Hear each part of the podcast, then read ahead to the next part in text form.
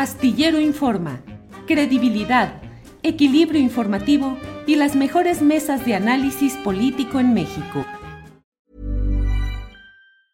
When you're ready to pop the question, the last thing you want to do is second guess the ring. At Bluenile.com, you can design a one of a kind ring with the ease and convenience of shopping online. Choose your diamond and setting. When you find the one, you'll get it delivered right to your door. Go to Bluenile.com and use promo code LISTEN to get $50 off your purchase of $500 or more. That's code LISTEN at Bluenile.com for $50 off your purchase. Bluenile.com code LISTEN. Hey, it's Ryan Reynolds, and I'm here with Keith, co star of my upcoming film, If, only in theaters, May 17th. Do you want to tell people the big news? All right, I'll do it. Sign up now and you'll get unlimited for $15 a month in six months of Paramount Plus Essential Plan on us. Mintmobile.com slash switch. Upfront payment of $45 equivalent to $15 per month. Unlimited over 40 gigabytes per month. Face lower speeds. Videos at 480p. Active Mint customers by 531.24 get six months of Paramount Plus Essential Plan. Auto renews after six months. Offer ends May 31st, 2024. Separate Paramount Plus registration required. Terms and conditions apply if rated PG. Astillero Informa, credibilidad, equilibrio informativo y las mejores mesas de análisis político en México. Es 1 de septiembre. Empezamos ya un nuevo mes, el mes patrio, el mes en el cual hay muchos acontecimientos de los cuales vamos a estarle dando cuenta en este programa, que usted lo sabe, tiene información, análisis, debate, opinión, todo lo relevante está aquí en su contexto adecuado.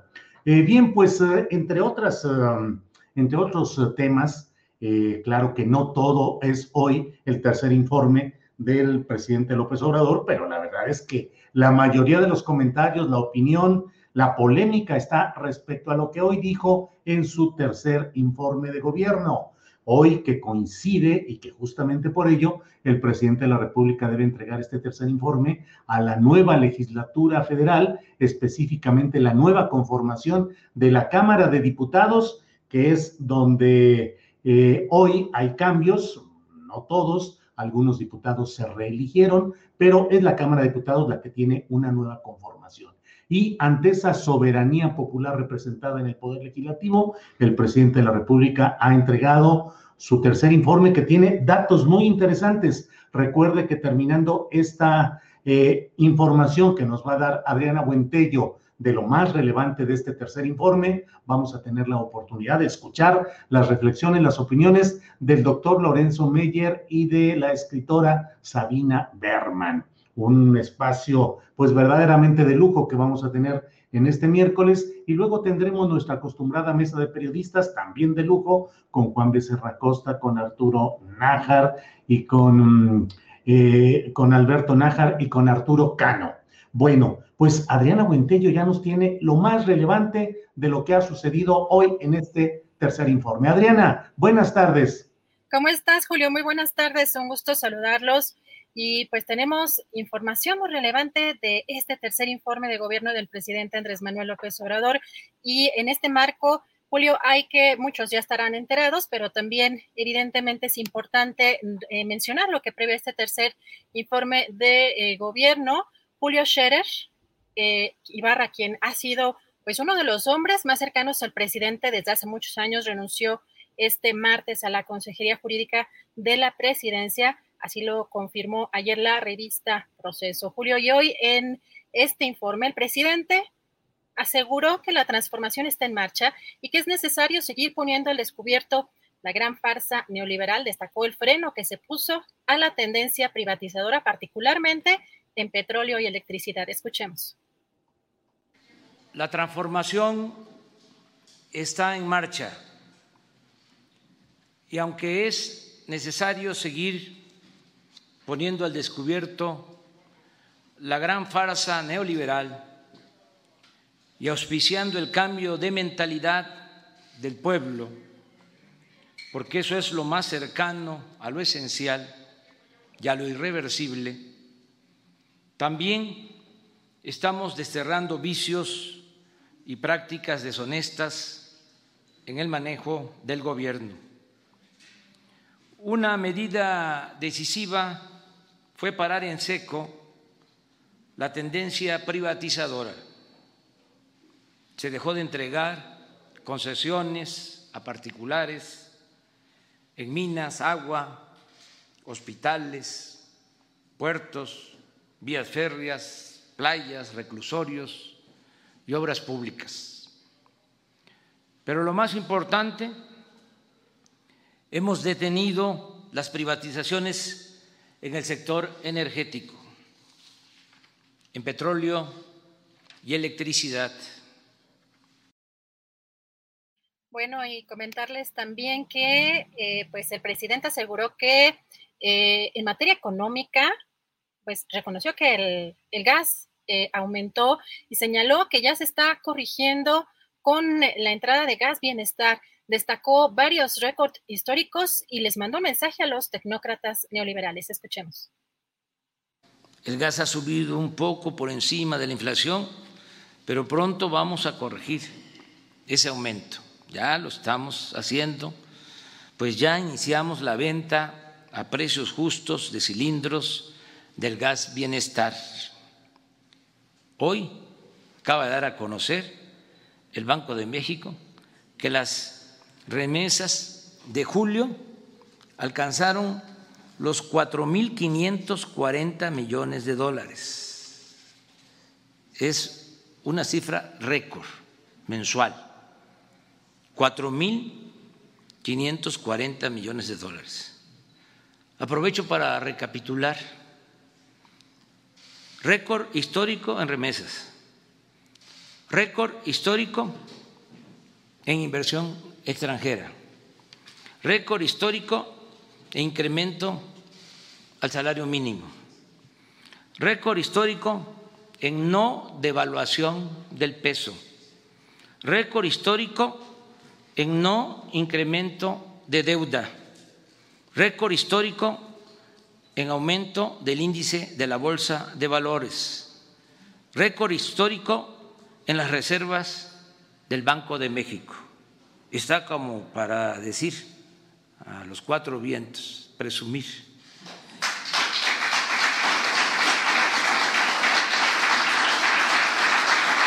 Pero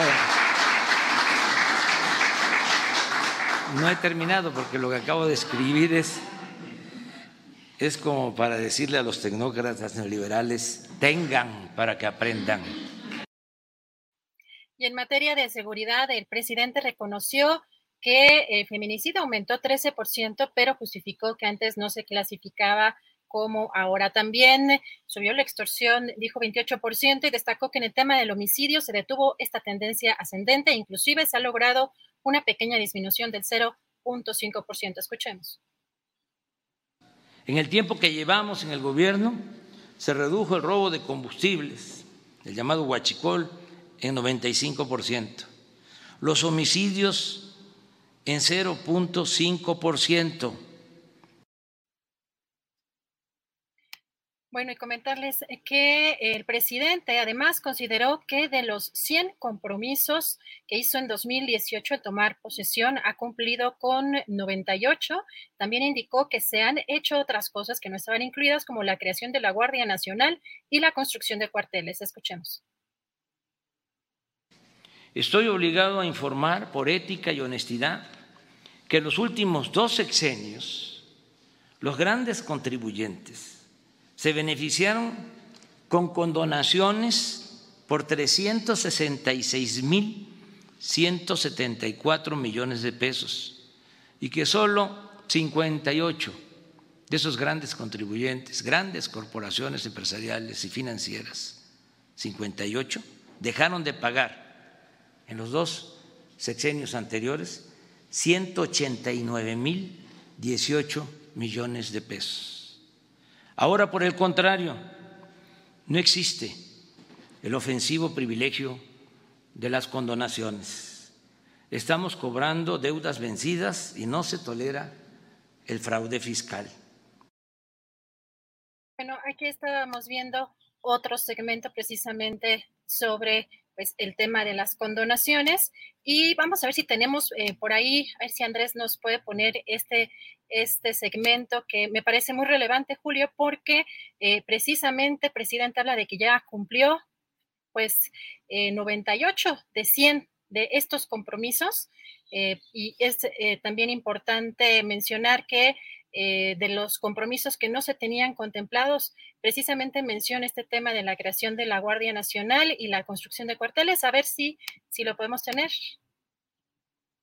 En estos dos años y nueve meses de gobierno hemos tomado decisiones trascendentes y consideramos que se ha trabajado con intensidad y en bien del pueblo.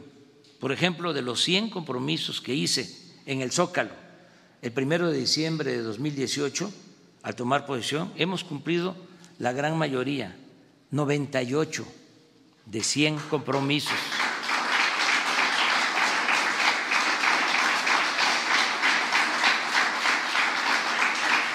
Solo tenemos pendientes dos, descentralizar el gobierno federal y conocer toda la verdad acerca de la desaparición de los jóvenes de Ayotzinapa.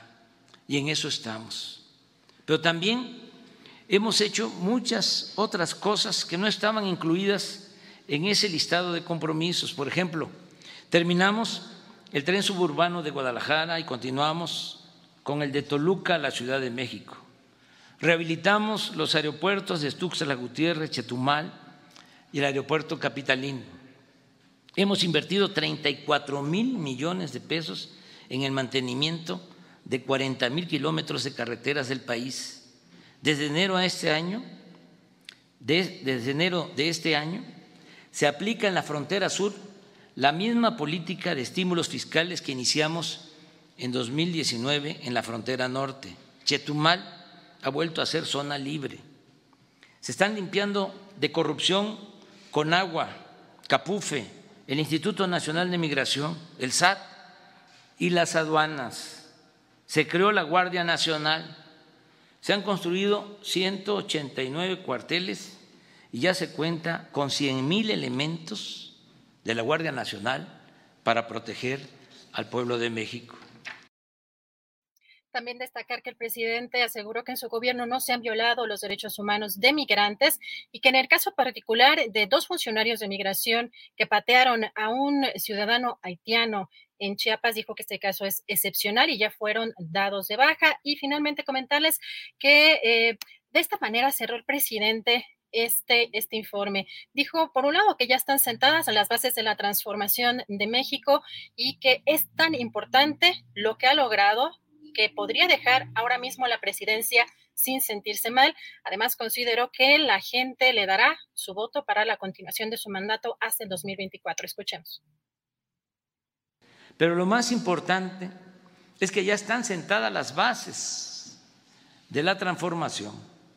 A solo dos años, nueve meses de ocupar la presidencia, puedo afirmar que ya logramos ese objetivo. Repito, sentar las bases para la transformación de México. Es tan importante lo logrado hasta ahora, en este periodo, que hasta podría dejar ahora mismo la presidencia sin sentirme mal con mi conciencia, que es lo que estimo más importante en mi vida. Reitero, es mucho lo realizado y sería muy difícil de dar marcha atrás ¿Cómo volver al lujo, a las extravagancias en el ejercicio del gobierno? ¿Cómo regresar a la condonación de impuestos a las grandes corporaciones económicas o financieras? ¿Cómo retornar a la privatización depredadora de los bienes públicos? ¿Cómo lograrían que volviera a imperar la corrupción en nuestro país. En fin, un retroceso no sería cosa fácil. Vamos bien y estoy seguro que la gente va a votar a finales de marzo del año próximo porque continúe mi periodo constitucional hasta finales de septiembre de 2024. Pero si tengo suerte y termino, creo que vamos a consumar la obra de transformación y no dejaremos ningún pendiente. Cuando esté entregando la banda presidencial, solo diré a los cuatro vientos, misión cumplida, me voy a Palenque, les dejo mi corazón. Julio, pues estos fueron algunos de los elementos interesantes que se dieron el día de hoy en esta, este tercer informe. Eh, cabe recalcar, Julio, que se hizo en una habitación cerrada, como lo pudimos ver en el Salón Juárez de Palacio Nacional, y también pudimos ver, Julio, en las primeras filas, quienes estuvieron el titular de la Sedena, eh, también la jefa de gobierno Claudia Sheinbaum, eh, así como pues, el nuevo secretario de Gobernación, Adán Augusto, y Rosa Isela Rodríguez, eh, la titular de la Secretaría de Seguridad Ciudadana. Y en las últimas filas, Julio estaba Julio Scherer, saliente consejero jurídico, así como Jesús Ramírez Cuevas. Y no sé si viste por ahí al canciller Marcelo Ebrard, que sí lo vimos llegar, pero no, no lo vimos dentro de los primeros eh, lugares dentro de este tercer informe, Julio. Pues sí, muy interesante toda la información. Adriana, pues eh, vamos a estar atentos a lo que, a lo que se produzca de comentarios, de polémica respecto a este tema. Y bueno, pues muchas gracias por toda esta información y regresaremos más adelante, Adriana, con más segmentos relevantes de la información del día. Adriana, muchas gracias. Gracias, Julio. En un momento regresamos. Gracias. Pues es un tema que obviamente está en la polémica nacional porque es irreversible realmente lo que se ha conseguido hasta ahora en materia de lo que se llama la cuarta transformación eh, los récords económicos que plantea el presidente de la República son logros eh, reales, están sustentados estadísticamente, ya están en las redes sociales quienes están comentando que las remesas enviadas por nuestros paisanos que están en el extranjero, pues no pueden ser consideradas un logro, sino lo contrario, se van del país porque aquí no hay empleo ni las buenas circunstancias económicas que les permitan seguir aquí y estando allá en Estados Unidos, envían dinero para sus familias que tienen problemas económicos aquí. De tal manera que, bueno, ahí hay una discusión, no sé si metodológica o de, otro, de otra índole respecto a temas como este. La verdad es que el presidente de la República se vio muy bien plantado, tranquilo, contento, en un auditorio de su equipo central, de su equipo principal, y bueno, pues son parte de los, eh, eh, las nuevas expresiones de un presidencialismo que normalmente eh, solía en este 1 de septiembre rodearse de toda una parafernalia, de toda una profusión escénica que trataba de subrayar el carácter imperial del presidente de la República en turno. ¿Qué es lo que tenemos hoy? Lo que tenemos es el reporte específico de un presidente de la República que cotidianamente está informando, que cotidianamente está dando los datos y las referencias de este tipo de hechos. Así es que me parece que hay mucho material para que podamos seguir analizando y discutiendo. Hay quienes dicen, no hubo grandes cambios, no hubo grandes anuncios, no hubo grandes cosas. Bueno, pues lo que sucede es que el presidente de la República diariamente está informando de lo que está haciendo. Así es que pienso que resultaría difícil esperar que hubiese un discurso, una referencia, eh, datos distintos de los que usualmente él está manejando en sus conferencias mañaneras de prensa. Arranca con este acto de hoy virtualmente el segundo trienio, el segundo y último del presidente López Obrador, un, trienio final que pienso, opino, que va a estar cargado de ciertas vicisitudes, desde luego una mayor dificultad aritmética en el Congreso de la Unión, específicamente en la Cámara de Diputados, para impulsar reformas de gran calado porque ahora tendrá que negociar no solamente con el Partido del Trabajo y el Partido Verde, impresentable y gandalla casi por definición, este Partido Verde, eh, pero que tiene una alianza con Morena, sino que ahora tendrá que negociar también los votos con el PRI y con algunos otros diputados de otras eh, eh, bancadas para tratar de sacar adelante proyectos que en ese camino pienso que van a ser objeto de negociación y de atenuar el contenido de esas reformas. Y yo pienso que en este segundo y último tramo del presidente López Obrador no habrá las grandes propuestas de reformas eh, a tramitar en el poder legislativo. Por otra parte, bueno, pues está el fenómeno, el fantasma adelantado de la sucesión presidencial, que desde ahora hace que al interior del propio gobierno los ajustes, la llegada de nuevos elementos, la salida de otros, pues implica ciertas turbulencias que el presidente de la República parece especializado en controlar, en dominar, casi podría pensar que hasta disfruta pues de ese tipo de ejercicio del poder, pero mmm, todo ello en un marco en el cual pues los pleitos internos, las grillas, eh, los decires, las versiones pueden afectar el buen comportamiento institucional. Entonces, se viene el segundo y último tramo del presidente López Obrador, está enfrente este ejercicio de la revocación de mandato que desde ahora está centrando ya polémica por todos lados. Y el presidente pienso que va a salir sin mayor problema de ese ejercicio eh, de revocación o de confirmación de mandato, pero creo que ahí está eh, el tema central que es el asunto de lo que viene en este segundo tramo del gobierno del presidente López Obrador. Bueno, es la una de la tarde con 19 minutos. Estamos ya eh, a punto de...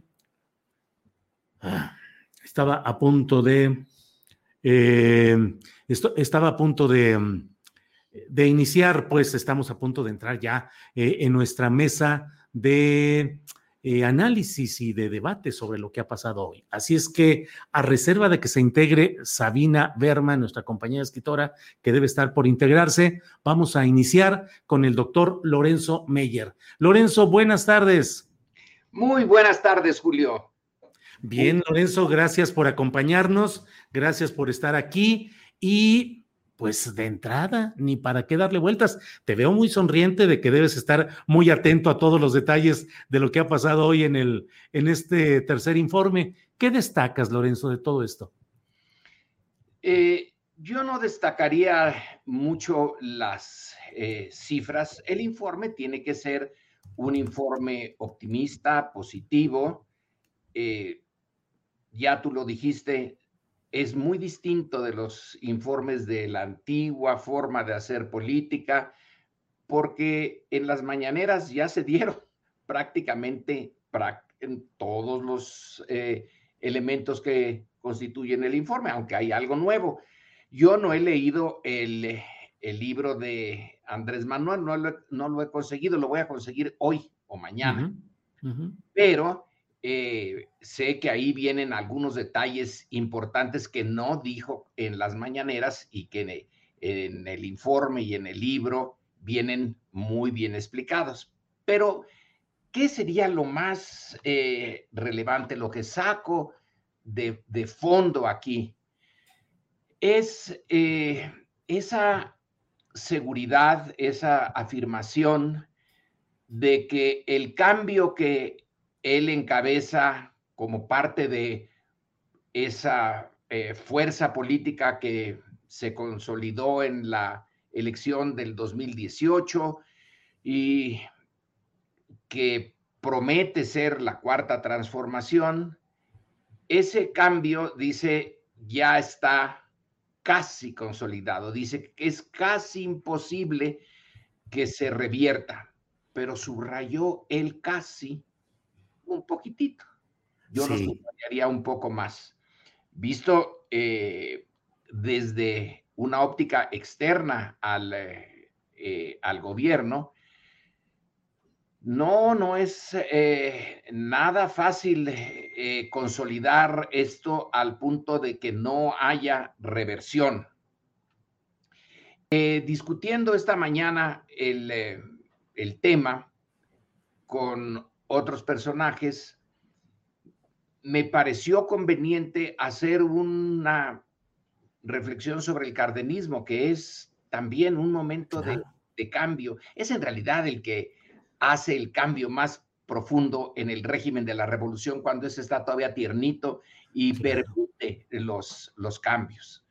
Pues fueron cambios importantísimos, Julio. Eso pues, no se puede negar. Se estará en favor, en contra del cardenismo, de que si la reforma agraria fue un éxito, no fue un éxito, etcétera. Pero vaya que se acabó con la oligarquía, lo que quedaba de la oligarquía eh, porfirista, creó las bases corporativas del eh, sistema, reformó el partido de Estado y tenía como tema principal, sí, eh, el poner los intereses de las mayorías desfavorecidas en el primer plano de la preocupación política, de la preocupación del poder, etcétera. Sin embargo, sí fue revertido. Sí, la reforma agraria se quedó, pero se hizo eh, lo posible porque ya no siguiera, por no darle realmente contenido. Se volvieron a recrear algunos latifundios, los, los agricultores nylon, por ejemplo. El alemán revirtió un montón de cosas. Pero además, Lorenzo, no sé si sea una irreverencia a estas alturas, pero las reformas de gran calado que hizo eh, el cardenismo, no sé, fueron superiores a las que hoy se llevan en el obradorismo, es decir, reparto de la tierra, expropiación petrolera, reconstitución política, reformulación del Partido del Estado para pasarlo al Partido Nacional, eh, el Partido de la Revolución Mexicana, en fin, ¿Fueron mayores aquellos, uh, aquellas transformaciones? la educación. Depende del contexto en que lo veas. Una cosa que no hubo en el cardenismo fue democracia política. El cardenismo llegó como una especie de golpe de Estado interno, una sorpresa para la élite política encabezada por calles. De repente los dejaron eh, sin eh, nada, los echaron del poder el López Obradorismo y Morena son otra cosa. Son años, años de esfuerzo por movilizar a las urnas y en otros aspectos a la eh, a una masa enorme de mexicanos, de esos estaban eh, en buena medida abajo, pero también algunas clases medias, en fin, hay una movilización previa.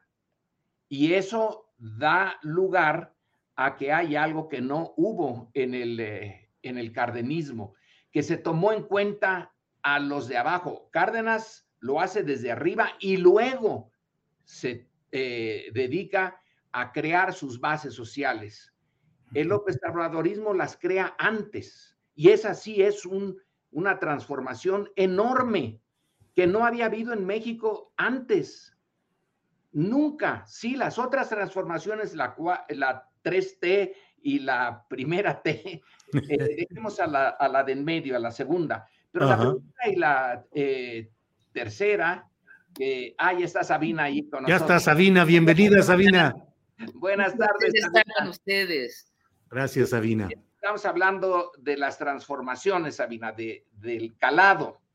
y decía yo que para mí el calado la transformación más importante es haber llevado, haber hecho ciudadanía, eh, Julio, porque en el otro se dio la tierra, se crearon las organizaciones ejidales, eh, se encuadró en ellas a la gran masa eh, campesina, pero no necesariamente como ciudadanos, sino como objetos de política, de una política muy benéfica para ellos.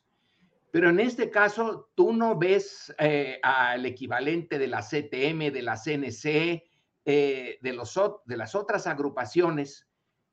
Este sí es de ciudadanos, de individuos que van, votan, eh, se mueven por sí mismos. Para mí esa es una, una de las grandes transformaciones. La otra, la otra importante es por lo menos ponerle un alto a la corrupción. Y enfrentar, ahora no puede hacer, eh, no hay el equivalente a la reforma agraria del cardenismo, ya no hay que repartir tierra. Pero lo que nos dijo hoy, eh, y que según me dicen sí está en su libro, y eso es lo que voy a ver de inmediato, es lo de la condonación de impuestos. Es una cantidad enorme de recursos que hacen de la situación anterior un sistema político básicamente dedicado a extraerle recursos a la sociedad para dárselos, por un lado, a la élite política, pero sobre todo a la élite económica. Es un régimen oligárquico. Y aquí estamos en un encontronazo con esa oligarquía, un encontronazo que no ha dado lugar a una explosión de violencia. Ganas no les faltarían a algunos de ellos. bien. Eh, pero vuelvo al punto y con eso ya eh, sí. me callo para eh, que sigamos en la conversación. El tema central de, de la política de un nuevo régimen es terminar con una estructura que estaba hecha como aspiradora para succionar recursos de la sociedad y mandarlos a dos bolsas. Eh, la aspiradora tiene nada más una bolsa. Aquí tenemos dos. La clase política y la gran eh, oligarquía eh, económica. Ha detenido eso. No ha redistribuido el ingreso, no hay una, un cambio fundamental en la riqueza de unos y eh, las necesidades de otros, pero se detuvo el proceso que venía aceleradamente en los últimos años. A mí me parece esa una, un, un cambio realmente importante. Bien, Lorenzo, muchas gracias. Gracias por esta primera intervención. Sabina, estamos hablando acerca del tercer informe, lo que parece más relevante. Eh, nos hemos detenido particularmente en esa parte en la cual el presidente reitera, ya lo había dicho, de que él considera que la transformación, las transformaciones que él ha impulsado son ya casi irreversibles. ¿Qué opinas, Sabina? Eh, yo eh, pienso que el presidente prometió un cambio de narrativa. Esa fue su mayor promesa y eso es lo, lo principal y lo más duradero de lo que ha logrado en estos tres años. Y sí, yo creo que el cambio de narrativa es un cambio irreversible. Salimos del neoliberalismo, de sus falacias, de sus falsas promesas, que la riqueza iba a gotear de arriba hacia abajo, descubrimos lo que ya sabíamos, que el dinero es la única sustancia que nunca cae hacia abajo, siempre cae hacia arriba. Salimos del neoliberalismo y su saqueo y nos movimos como conciencia nacional a una narrativa más solidaria, a una narrativa más de izquierda. Yo no me imagino en el 2024 a un solo candidato haciendo las promesas del neoliberalismo. Creo que incluso em, el, candidato de la oposición hablará de la necesidad de sentar a la mesa del presupuesto a los pobres. Dice un refrán que si no estás sentado a la mesa es que eres parte del menú. Yo que eso sucedió al menos 30 años de neoliberalismo. ¿no? La mitad más pobre del país no estaba sentada a la mesa del presupuesto y era parte del menú. AMLO invitó a la mesa donde se reparte el presupuesto a los pobres y ese cambio narrativo, lo dicho, me parece que será lo más permanente de lo que se logró hasta ahora. Ahora, este movimiento a la izquierda y solidario no son solo palabras. El presidente enumeró eh, hechos que conducen hacia su eh, aterrizaje en la realidad. Separaron, como decía eh, el, el, maestro Lorenzo Meyer, las privatizaciones de los servicios y los bienes públicos. El salario mínimo aumentó tres veces en tres años. Raramente los analistas de derecha hablan de esto, pues porque ellos tal vez no, conocen personalmente a gente que, gana el salario mínimo o tres salarios mínimos o cinco salarios mínimos. Pero esto es importantísimo para una parte importante de la población. También el subsidio a los adultos mayores es ahora universal. Creo que este es un cambio irreversible. No me imagino a ningún gobierno, por más neoliberal que sea en el futuro, quitar este subsidio universal que es justo, que nos honra a todos los mexicanos y las mexicanas. Las becas a los jóvenes tampoco creo que van a desaparecer. La mitad de los hogares, decía el presidente, los y son los hogares más pobres, reciben un subsidio mensual. Esto es enorme y por cierto coincide con lo que se están dando cuenta todos los, todos los gobiernos democráticos, incluso los neoliberales, que es necesario distribuir la riqueza con dinero contante y sonante. Si no, volteamos a ver a Biden, presidente del país más capitalista del planeta y de la historia, gastando un trillón de dólares en los más pobres de la sociedad. Y creo que esta es la solidaridad real que funda este gobierno.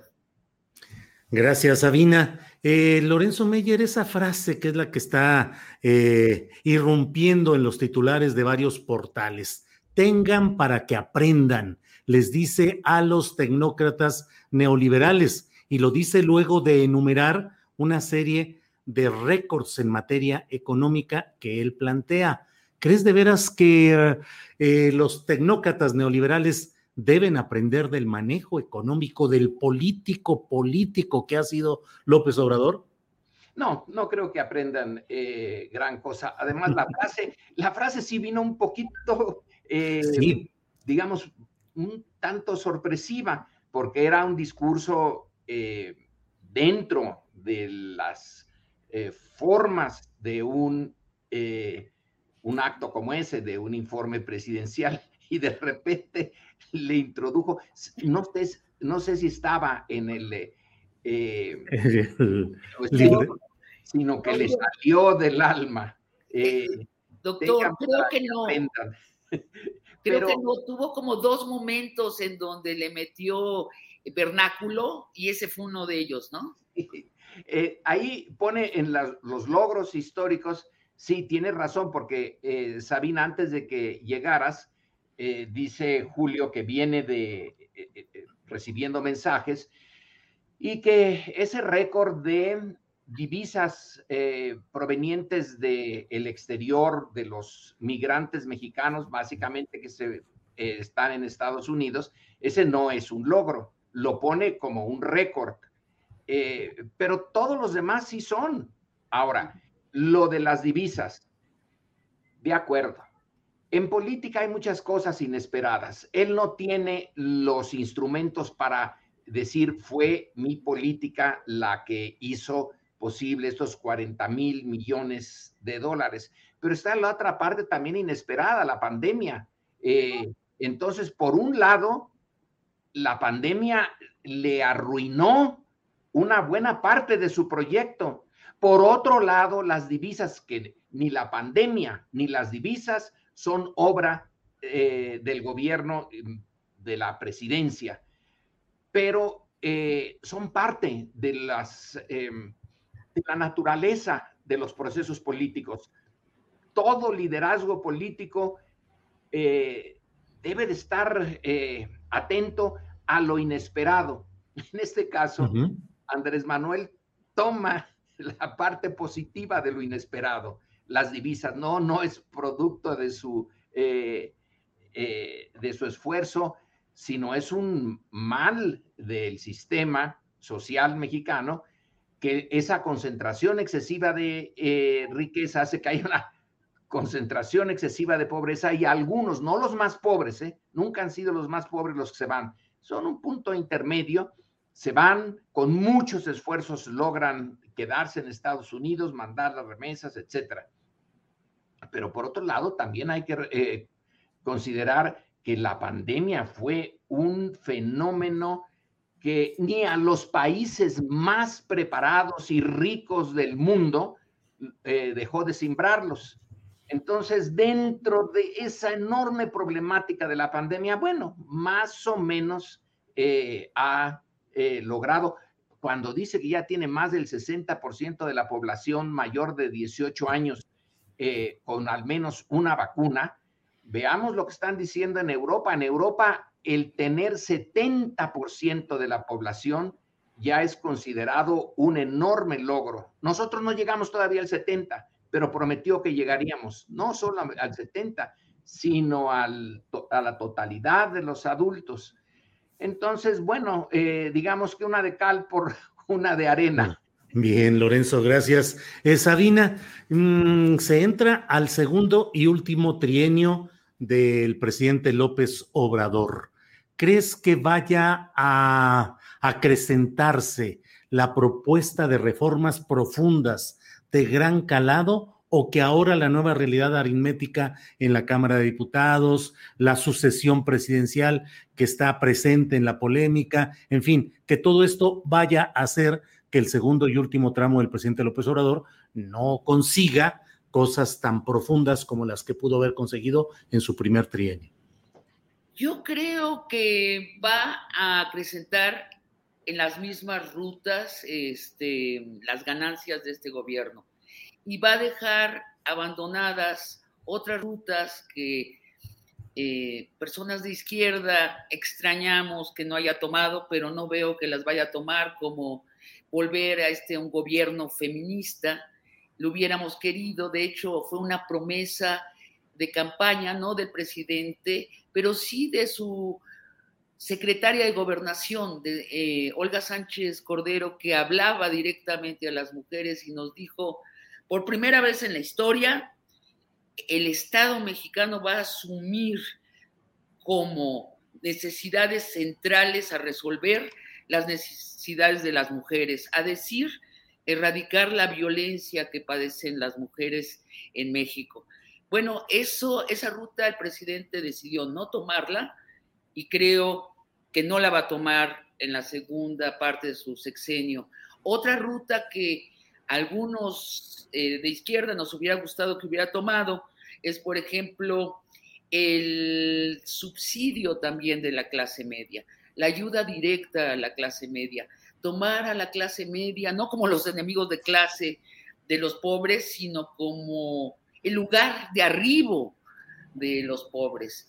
Eh, pensar que queremos que ser un país de clase media, que el 80% de la población sea de clase media. A mí esa es la izquierda contemporánea que me gusta mucho, la izquierda de Lula, por ejemplo, la izquierda española. Bueno, esa ruta no la va a tomar el presidente. Este, ya oímos cómo no nos quiere a los aspiracionistas de la clase media. Este, me da mucha, a mí me da mucha tristeza.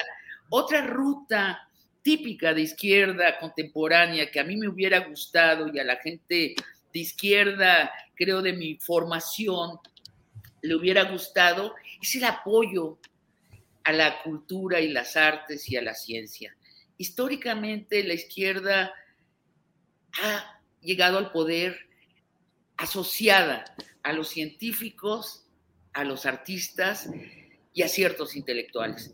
Y este gobierno no ha apoyado, ha dejado descobijada totalmente a la cultura y las artes y a la ciencia. Al cerrar los fideicomisos, que sin duda tenían problemas de corrupción, no, no, no lo suplió con nada. Entonces, bueno, esas son las ausencias que yo veo en la segunda mitad del sexenio. Bien, Sabina, gracias. Lorenzo, mm, ¿qué pasa rumbo a este segundo y último trienio del presidente López Obrador? Sale la secretaria de Gobernación, entra gente de toda su confianza, como es Adán Augusto López Hernández, renuncia, aunque no se sabe si ya fue aceptada, pero ya es un reguero eh, de este tema en los medios de comunicación, renuncia su poderoso e influyente consejero jurídico Julio Scherer. Eh, Ricardo Monreal pareciera estar bajo fuego amigo, eh, con la versión de que cada vez tiene menos relación con Palacio Nacional y que podría estar en camino de perder su poder como coordinador legislativo en el Senado. En fin, ¿cómo ves este tema? Se habla de nuevos nombramientos y cambios en el gabinete presidencial, se habla como, como especulación. ¿Qué piensas que debe hacer un presidente como López Obrador en esta coyuntura? ¿Atrincherarse con los propios, hacer más alianzas con otros grupos? ¿Hacia dónde crees que debe ir? Es una eh, pregunta y es un tema eh, político que ya sé que es importantísimo, Julio, pero en el cual, eh, por quizás hasta por razones psicológicas, no me meto. Esa lo veo como la, la pequeña política, el de eh, está fulano, no está frengano, eh, tuvo eh, tales puestos, conoció a Andrés Manuel en tal circunstancia. Ahí sí que realmente es el presidente el que los conoce. Una cosa que me queda más o menos clara desde fuera es que estaba tomando, está, sigue tomando tantas decisiones y por lo tanto eh, siendo responsable directamente de temas políticos importantes que se desdibuja el gabinete. Pero es que a lo mejor así no, no había otra. Él es la fuerza. Él es el que construyó el, eh, la 4T. Él es el que tiene una biografía de cuántos años de andar en la oposición y de andar organizando marchas por la democracia y de ir contra la corriente. Es decir, es un salmón que ha estado contra la corriente por muchísimo tiempo y ha desarrollado ciertos músculos y ciertos instintos que el grueso de los políticos no tiene. Entonces, eh, ha asumido el papel que en otras circunstancias también tendrían los miembros del gabinete, pero eh, o no quisieron o no pudieron o la naturaleza del cambio hace que se centre mucho en el presidente. El presidente se ve que trabaja, eh, se le ve físicamente que hay momentos de agotamiento, toma decisiones, eh, eh, recibe información, hace análisis y algunos miembros del gabinete, bueno, pues no pudieron con ese con ese ritmo o el presidente encontró que ahorita ah, tiene que tener mm, agentes eh, más de su completa eh, confianza para meterlos eh, a la lucha, como más soldados que están dispuestos a recibir los golpes y darlos como era la tradición política. Entonces veo que el presidente tiene la, el atributo de cambiar a los encargados del despacho, ¿no? Son, él los pone, él los quita. Él sabe por qué seguramente tiene mucho más eh, savoir-faire en este campo que nosotros como individuos eh, aislados del el ejercicio del poder, ha de haber visto algo en Adán Augusto López, ha de haber decidido algo en relación a los que despidió de, manera eh, un tanto abrupta. Eh, no, nos, no nos comunica, ni, ni, es posible que nos comunique la, el razonamiento que tuvo para eh, quitarlos o mantenerlos. Quizá una de las pocas cosas en donde nos dijo exactamente, bueno, no exactamente, pero parte de sus decisiones en el gabinete es con el secretario de la Defensa y el secretario de la Armada. Ahí eh, lo que nos dijo es los que normalmente presentaba eh, el ejército y la Armada para que uno escogiera uno de entre tres o cuatro, no, yo me hice cargo, vi las hojas de servicio, vi su biografía y encontré que eh, el almirante había escrito un libro sobre la corrupción y que la, eh, la historia del general secretario mm, avalaba lo que yo quería en esas secretarías. En otras no dijo nada. y creo que no, no lo va a decir. Uno es, yo estoy como espectador en esto. No puedo meterme al análisis porque sí se podría hacer el análisis si uno tuviera el tiempo, las ganas, la, incluso la edad para estar metiéndose en que fulano viene de tal parte, tiene eh, tal carrera, estudió en tal parte, hizo tales amigos, eh, por lo tanto ahorita su puesto debe de depender de esto y de esto y de esto, sabrá Dios. Eh, ahí sí es su responsabilidad y debemos de aceptar que él es el que se juega aquí. Eh, las, Si puso a estos, si pidió la salida de estos o aceptó la renuncia de unos o cambió, por el caso de Sánchez Cordero, la quita de la Secretaría de Gobernación, pero la pone en otra línea de fuego. eh, en el Congreso, calibró, bueno, ¿dónde puede eh, hacer eh, el papel más efectivo para lo que yo quiero en la segunda mitad del, del sexenio? Sí. A lo mejor es el Senado. Y entonces traigo a un gobernador que es de mi estado, al que conozco de hace tiempo, y le puedo pedir a Olga Sánchez Cordera, y ya con eso termino, a la hora de despedirse, nos dijo algo que a mí me pareció interesante de esa cosa pequeñita. Dice, el presidente y yo nos hablamos de usted. Eh, hay una cierta distancia de, educación, clase social, trasfondo, eh, y con el eh, nuevo secretario de gobernación no parece haber esa, esa distancia, son más... Casi de, piquete de ombligo. De piquete de ombligo. Gracias, Lorenzo. Eh, Sabina, escucho como siempre con respeto y atención al doctor Meyer. Eh, y respecto a lo que él dice, me pregunto y te pregunto, Sabina, eh, uno de los males de nuestro sistema político ha sido el presidencialismo, la excesiva concentración del poder en una persona. Mm, esta avasallante concentración en el presidente López Obrador, que todo lo sabe, todo lo calibra, que él viene, él construyó lo que hoy está en el poder y por tanto él tiene la capacidad de ir modulando, moderando, eliminando o incorporando los factores que le ayuden. No resta fuerza o poder al deseo de que haya más participación de sociedad civil, más vigilancia, más escrutinio.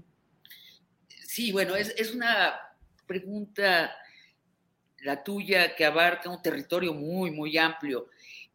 Sí se extraña que hubiera más sociedad civil, dialogando con el presidente. Sin embargo, nunca hemos tenido un diálogo tan intenso de la sociedad civil con un presidente. Las mañaneras, como a ti bien te, eh, te consta, este, es un lugar donde uno puede llegar y decirle al presidente, está pasando en, en la Sierra de San Miguelito esto, y su secretaria de, de Ecología no está haciendo el trabajo bien y el presidente a vuelta de dos semanas te contesta, Julio. Eso es lo que pasó, te contesta a ti y, te contesta, y le contesta a los activistas de la ecología y le contesta a los habitantes de la Sierra de San Miguelito. Esto es inédito en México y yo creo que es inédito en la mayor parte de los países, sobre todo en países de las dimensiones geográficas como el nuestro. La, democracia que estamos viviendo no la habíamos vivido. Nunca hemos tenido tanta libertad de prensa, por ejemplo. Una prensa que no está uncida por el dinero al gobierno ni por el miedo. Eh, no se ha censurado a ningún periodista, no se le ha encarcelado, no se le ha desaparecido y tampoco se le ha comprado y una prensa con la que el presidente discute y a, menudo da respuestas ciertas. Tu caso es el más visible, como sucedió ese diálogo, pero no es el único. Eh, luego López Obrador añadió el mecanismo de las consultas, eh, que es, un, eh, es una herramienta que usan democracias más antiguas que la nuestra y que hasta ahora pues, no ha funcionado. Las consultas nos han salido muy cuchas, ¿no? Este, no quiero pero sí nos ha salido terriblemente mal. Pero ahí está la herramienta.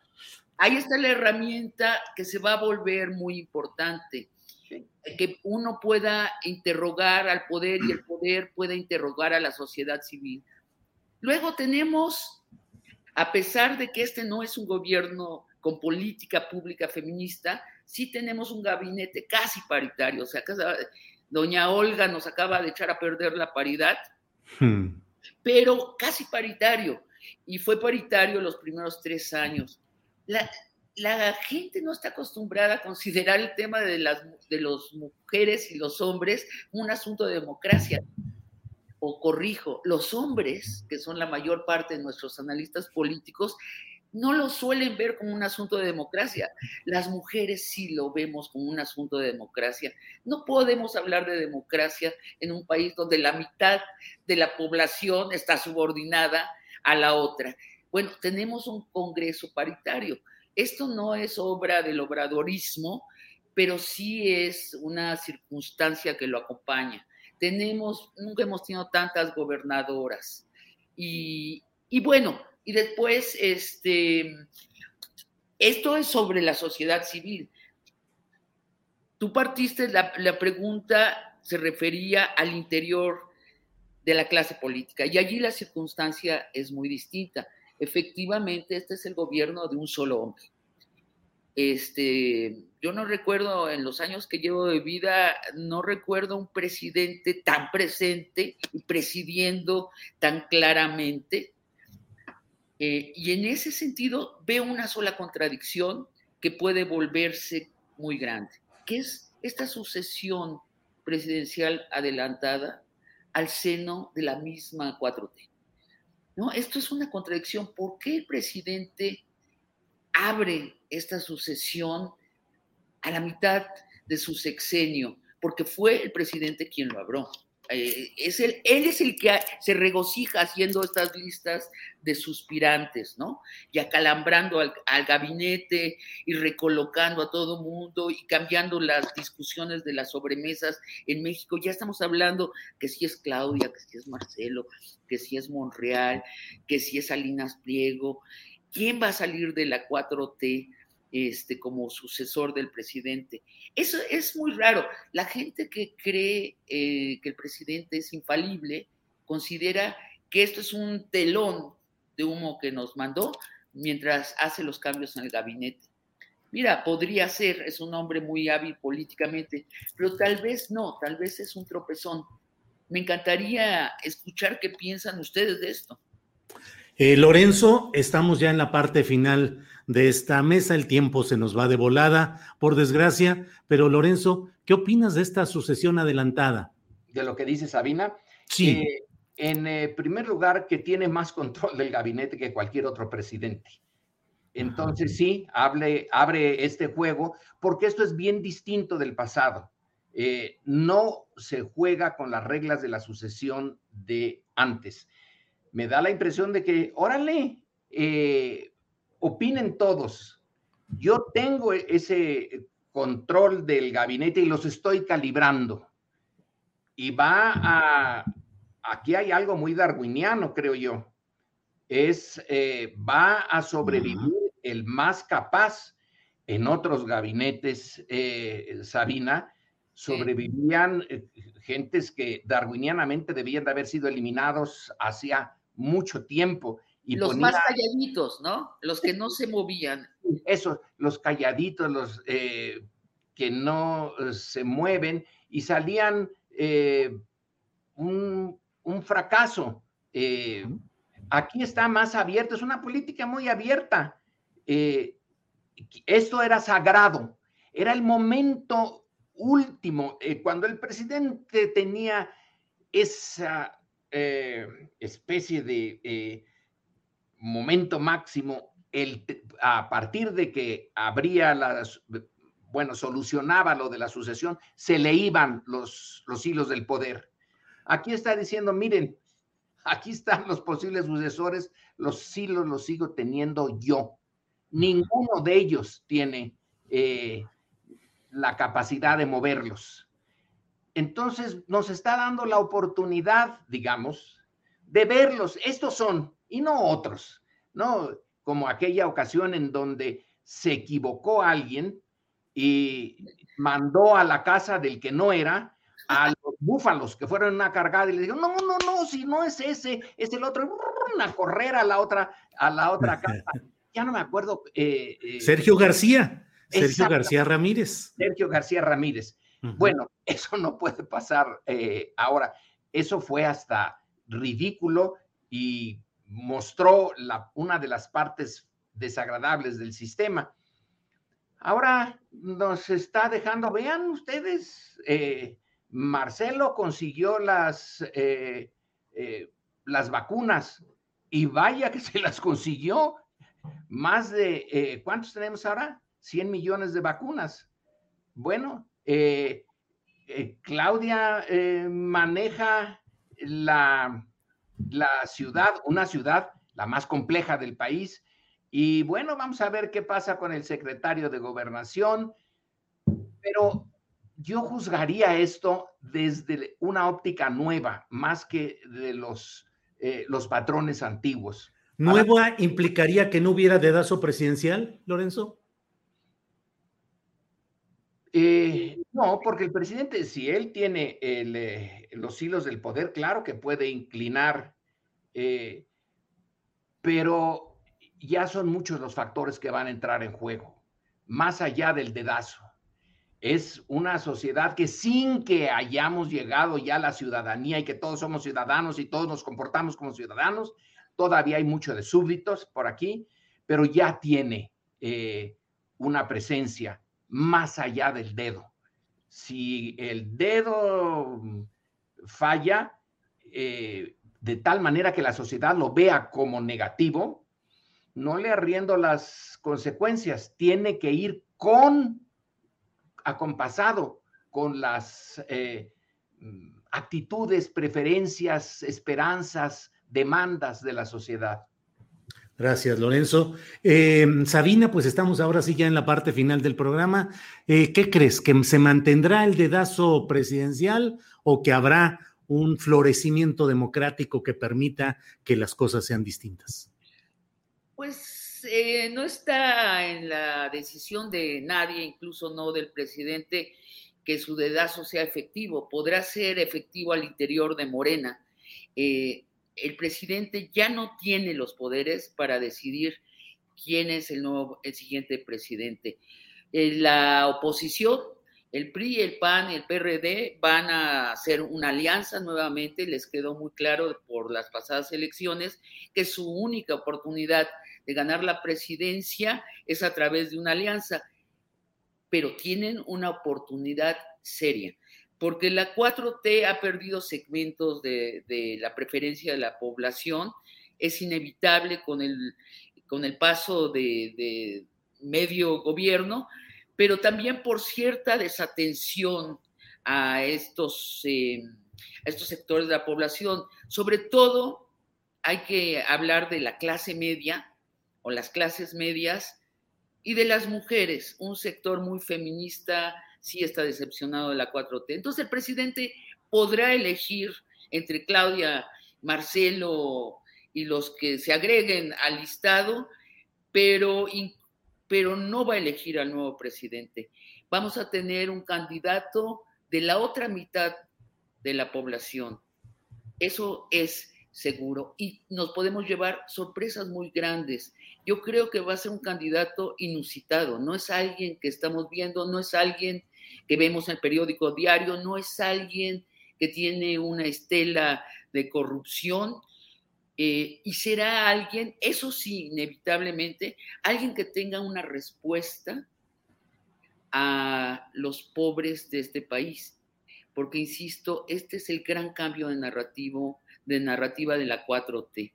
Sentó a la mesa del presupuesto y de las decisiones a los pobres y de ahí no se van a ir y qué bueno.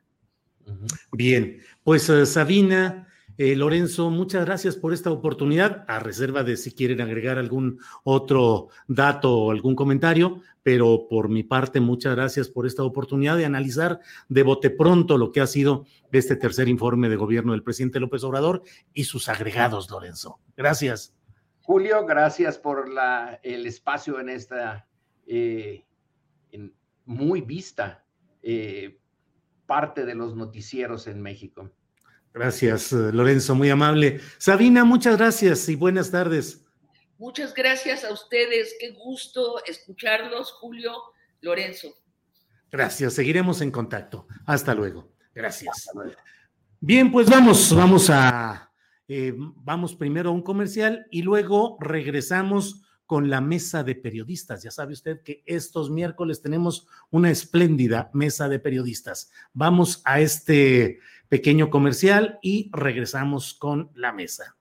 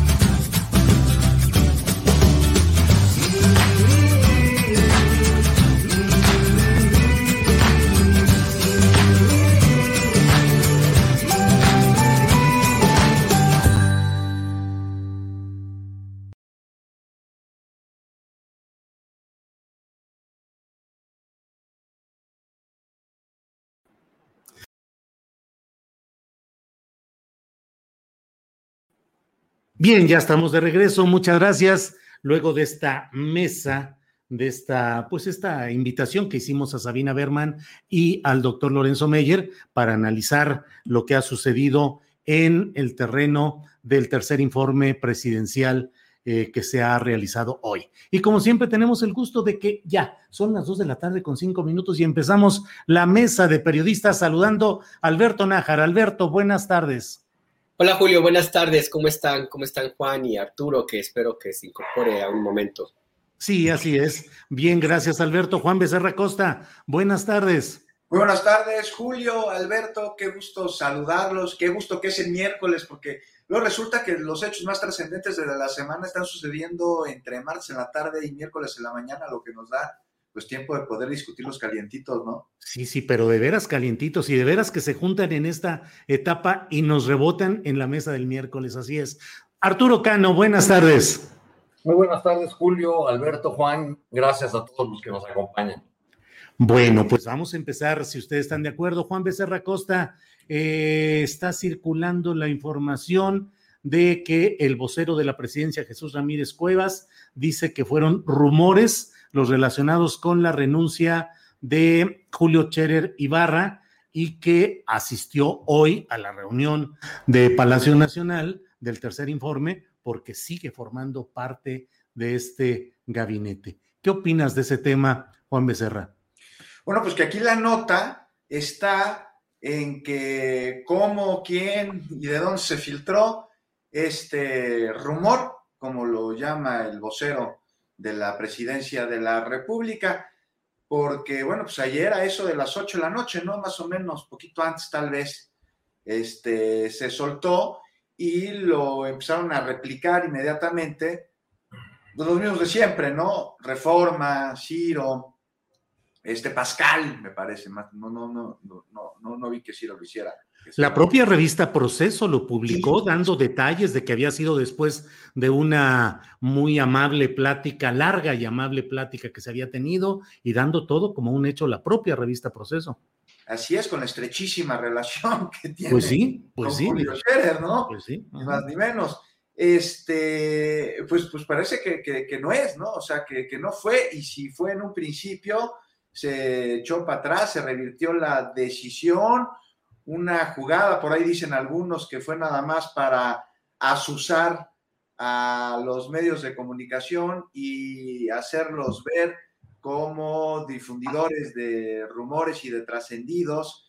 Este, y pues a mí lo que me, me, interesa saber es qué va a pasar durante el resto del día y de la semana con Julio Scherer, si en efecto va a seguir a cargo del encargo que se le dio si se va a ir, como también andan diciendo algunos, a la Suprema Corte de Justicia, cosa que se veía pues muy complicada, porque no sé por normatividad, por ley, si eso fuera posible. Se habla de que pues un ministro no puede desempeñarse como secretario de Estado durante un año anterior y la figura de Julio Scherer es muy similar a la de un secretario de Estado, pero habríamos de ver si, si es así. Pero bueno, claro, ¿no? Claro, en el informe de gobierno, Jesús Ramírez Cuevas, este, vino en su calidad de consejero jurídico de la presidencia de la República y pues son rumores todo lo que se ha dicho con referente a su posible este, renuncia, ¿no?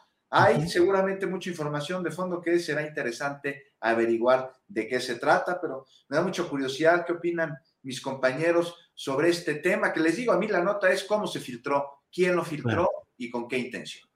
Arturo Cano, ¿qué sabes al respecto de cómo se filtró, qué sucedió y tu interpretación? Sí renunció, pero finalmente no se la aceptaron, fue un borrego, un trascendido sin sustento. ¿Qué piensas, Arturo Cano? Pues yo creo que si hubo una filtración a los medios de siempre, como dicen ustedes compañeros, pues fue de, de alguien que estaba dentro de la misma reunión, porque la, la información comenzó a circular cuando la reunión estaba todavía en, eh, en curso y, y, fue una filtración eh, aderezada con algunas expresiones que empezaron ahí a, a correr en, en, los medios y en las redes sociales, como que eso era algo que simbraba al Palacio Nacional eh, y sobre todo se destacaba el hecho de que era una decisión personal del, consejero jurídico. A pesar de lo que dijo hace un rato el vocero de la presidencia, Jesús Ramírez Cuevas, eh, hace un momento consulté la, la página de la revista Proceso y ahí mantienen la nota en la que se habla de la renuncia de Julio Scherer eh, e incluso la expresión de que en las próximas horas esta separación sería confirmada por el propio presidente de la República. Eso es lo que dice la, felicitación. Yo creo que, eh, pues,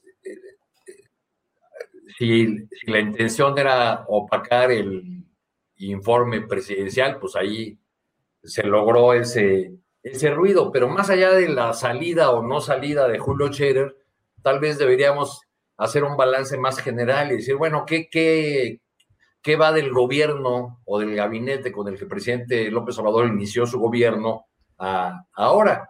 Yo no sé si podamos hablar de que es una coalición la que ganó el 2018, que ya está rota, que ya se ha dividido. Eh, dejémoslo en que simplemente ya no es la misma. Eh, han, han, salido eh, con cierta ruptura. el, secretario, el que fue secretario de Hacienda, Usúa, salió Romo, si se confirma lo de Cherer será otro, y están distanciados o, distantes del gobierno o del círculo cercano del presidente, personajes que en algún momento también tuvieron una gran relevancia en el círculo de López Obrador, como Irmerendra Sandoval, como Gerardo Esquivel, eh, como Gabriel García ahora en el Senado. Ese bloque, digamos, con el que arrancó el presidente, pues ya, ya hay todas esas bajas eh, que nos indican que pues por lo menos ya no es ya no es lo mismo, ¿no? Es, la, idea es el, el barco sigue, eh, hay piezas reemplazables y, ahí seguimos, como dice el presidente hoy en su mensaje. Claro, gracias Arturo. Alberto Nájar, me llama la atención que de inmediato no se hubiese frenado la versión que estaba circulando desde ayer en la tarde y que estuvo en los portales informativos y en la propia revista Proceso, que es de la familia Scherer, de donde el propio Julio Scherer Ibarra fue eh, miembro del Consejo de Administración, aunque luego pidió licencia para ocupar un cargo público, pero pues a mí me parece que eh, de manera natural pudo haberse eh, frenado todo esto ayer, en el curso de la tarde, de la noche, hoy en la mañana temprano, antes del informe, y pues la, el desmentido o, la precisión se da hasta después del tercer informe. ¿Qué piensas de todo esto, Alberto? Pues yo, al igual que Juan, también me pregunto quién fue el que hizo la filtración y también coincido con lo que dice Arturo en el sentido de que, de que, si eso ocurrió de esa manera, pues tuvo que haber sido alguien que estuvo en esa reunión. A mí me parece un termómetro muy fiable, pues sí, muy fiable, la publicación de la revista Proceso, por una cuestión básica, porque al, final del día, eh, cualquier decisión editorial, eh, por más que tengan una independencia eh, pues bastante amplia en esa revista, hay algunos temas en los cuales el director, los directivos, pues no se la van a jugar de gratis. Y una de ellas es un asunto que involucra a la familia de don Julio Scherer García. Hay que olvidar que Julio Scherer Ibarra formó parte del Consejo de Administración hasta unos días antes de que iniciara el gobierno del presidente López Obrador y renunció por una cuestión eh, pues ética, porque no había, no, por un conflicto de interés que le iban a reclamar eventualmente. Eh, así es que, eh, pues yo no creo que lo que publica Proceso lo haya hecho como una volada, como un borrego, como decimos en Largot. Yo sí creo que hay algo de razón y que los elementos en los cuales, eh, más bien la forma como escribe, como se publica esta nota, muy diplomática, muy casi como comunicado de la familia pues a mí me, me, hace pensar que, pues que sí, la renuncia ocurrió todavía hasta ayer y que el hecho de que se mantenga la nota todavía vigente, pues quiere decir que efectivamente la renuncia sigue en pie, que si el presidente seguramente le estará valorando o no. Aquí el, tema es que eh, más allá de si renunció o no, que es un tema, algo que también ya tiene tiempo que se viene planteando, lo que hay que revisar también, creo, Julio, es la forma como este tipo, como se ha reaccionado, pues, a esta noticia en algunos espacios mediáticos, en las redes sociales, algunos de Twitter sobre todo, pues lo planteaban casi como un Waterloo, ¿no? Como la desbandada del gabinete presidencial, como si los mismos colaboradores de López Obrador encontraran que ya no hay destino en este gobierno y empezaban a brincar del barco. Pero eso es, un eco que se repite cada que hay una renuncia, ¿no, Alberto? O sea, cuando pues se ¿para qué dijeron? Se acabó el gobierno, el López Obrador, se va el secretario de Hacienda confiable, nadie más puede hacerse cargo de las arcas públicas, es, es lo mismo. Exactamente. ¿Qué dices?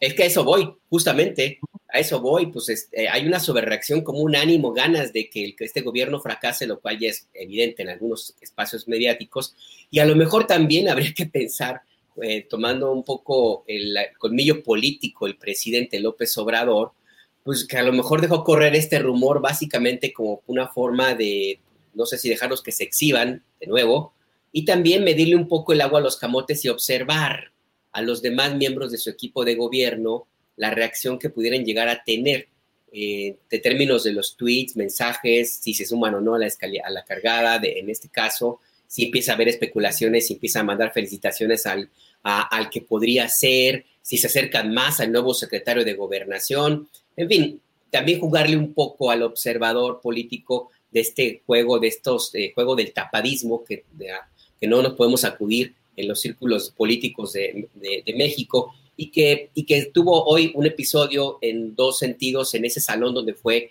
el informe de gobierno y con esto concluyo, Julio. Eh, uno, el hecho de que muy pocos repararon que Julio Scherer llegó ahí al informe, ahí estuvo. Y dos, eh, una, un reclamo que hubo ahí, inclusive en, la fuente de, de, la Cancillería, pues, fuente de periodistas de la que cubren la Secretaría de Relaciones Exteriores hubo una inquietud que se reflejó en mensajes y peticiones de una fotografía, una, que, una fotografía en donde apareciera Marcelo Ebrard allí en el salón porque se empezó a decir que no estaba y, alguien incluso llegó a comentar que, oiga, llegó al informe pero lo dejaron afuera. En fin, ese tipo de especulaciones que hubo porque ya empezaron esa rumorología de que, bueno, sí llegó, pero lo sentaron atrás y hasta adelante estaba Claudia Sheinbaum, entonces, por lo tanto, en la medición del corazoncito presidencial para 2024, ya está rebasando Claudia Sheinbaum al secretario de Relaciones Exteriores. Todo esto es un juego, un juego político en el cual pues cada cierto tiempo ocurre. En este caso habría que analizar también otro tipo de elementos y centrarnos no solamente en el mensaje, sino en cómo reaccionan los mensajeros, Julio. Oye, Julio, Julio y, hablando, y hablando de fotos, como esta foto que pedían los reporteros de la fuente de Cancillería, otra, foto, y esta es pregunta para ti, invirtiendo los papeles. La del canciller con el senador Ricardo Monreal. Bueno. ¿O le quita puntos al canciller? Le quita puntos al canciller desde mi punto de vista, eh, aunque es conocida esa relación de mutua conveniencia que han establecido el canciller Ebrard y el propio Ricardo Monreal, materializado, entre otros temas, en la llegada de Mario Delgado a la presidencia de Morena, pero yo creo que le quita los puntos porque en este momento, pues eh, eh, con justificación o sin ella, pero la figura de Ricardo Monreal está provocando urticaria política en los seguidores de la 4T que ven a Ricardo Monreal y no les gusta por eh, los antecedentes de protesta o ruptura respecto a la candidatura de Claudia Sheinbaum en su momento hacia el gobierno de la Ciudad de México y hacia lo que viene. Entonces yo creo que le quita puntos y que no deja de verse como una relación que yo creo que en algunos eh, salones del Palacio Nacional deben verla con cierto recelo y apuntándola en la libretita de los asuntos políticos pendientes. Esa es mi lectura. El recelo de la, el recelo de la relación retadora. Sí, sí, de Ricardo. Los de ahora la cargada anda muy susceptible, esto lo vemos, lo vemos este, de manera un poquito adelantada, ¿no? Este nerviosismo y esta interpretación de cosas que pueden ser tan cotidianas e irrelevantes como una foto o la silla en la que te pusieron, pues comienzan a generar o comienzan a generar nerviosismo, no sé, un año antes de que terminara el mandato, de que terminara el sexenio. Apenas estamos a la mitad y ya andan en este en, esta neurosis un poquito como de alucine Oye, y justo ahora que hablabas de Ricardo Monreal, la semana pasada, ¿se acuerdan? Hace ocho días aquí andábamos hablando de qué tan dentro, qué tan fuera, qué tan bien, qué tan mal. Y pues ya que, ya que comentabas lo de lo, lo, lo, de Monreal y también lo de los cambios en el, en el gabinete, pues yo no sé cómo ven ustedes todo lo que se ha dicho alrededor de la salida de la doctora Sánchez Cordero. Este, y la llegada de Adán. Al Senado. Julio, no es algo sorpresivo, es algo que trasciende desde hace por lo menos un par de meses, y no es que más, y que bueno, se dio la semana pasada. Y no ustedes qué opinan, pero a mí me parece una muy buena movida, este, no solo para Morena, sino para la vida política del país ante pues, la imperosa necesidad de, de llevar acuerdos en el legislativo este, empezado por supuesto dentro de la misma bancada de Morena.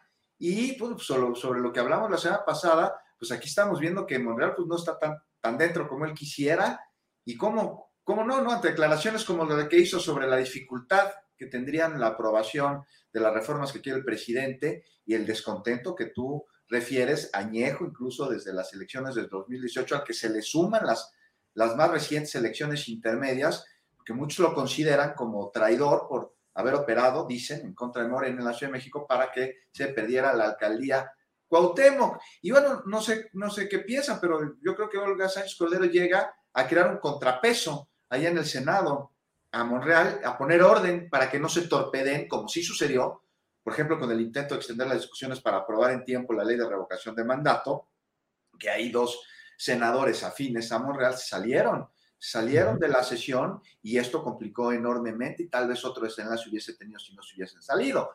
Y bueno, también busca, va, va a estar ahí para, para darle viabilidad a las reformas de la Comisión Federal de Electricidad, del sistema electoral, de la Guardia Nacional y este y como pudimos ver, Julio, pues regresó Olga Sánchez Cordero al Senado y esto a mí me llama mucho la atención, fue muy bien visto por otras fuerzas políticas, más incluso que por algunos miembros de Morena que tanto hemos citado aquí, lo que es clara señal de que el partido en el poder, a mí me parece que trae a la oposición, pero dentro, no fuera. Gracias, Juan. Eh, Arturo Cano, ¿qué opinas de esto que plantea Juan Becerra Costa? Es evidente que eh, Olga Sánchez Cordero fue movida de gobernación y es enviada al Senado para presidir la mesa directiva, pues como una forma de establecer un contrapeso interno respecto al poder que tiene Ricardo Monreal. Pero te pregunto, Arturo, ¿la doctora Sánchez Cordero tendrá la capacidad política, eh, operativa, de marrullería política, de todo lo que implica el manejo de una Cámara legislativa como la Cámara de Senadores, como para verdaderamente ganarle la partida a Ricardo Monreal o solo va a un pleito en el cual al final Monreal escogerá el momento de la ruptura y de una mayor ganancia política para sus aspiraciones inmediatas. It's that time of the year. Your vacation is coming up. You can already hear the beach waves, feel the warm breeze, relax and think about work. You really, really want it all to work out while you're away. Monday.com gives you and the team that peace of mind. When all work is on one platform and everyone's in sync, things just flow wherever you are. Tap the banner to go to Monday.com.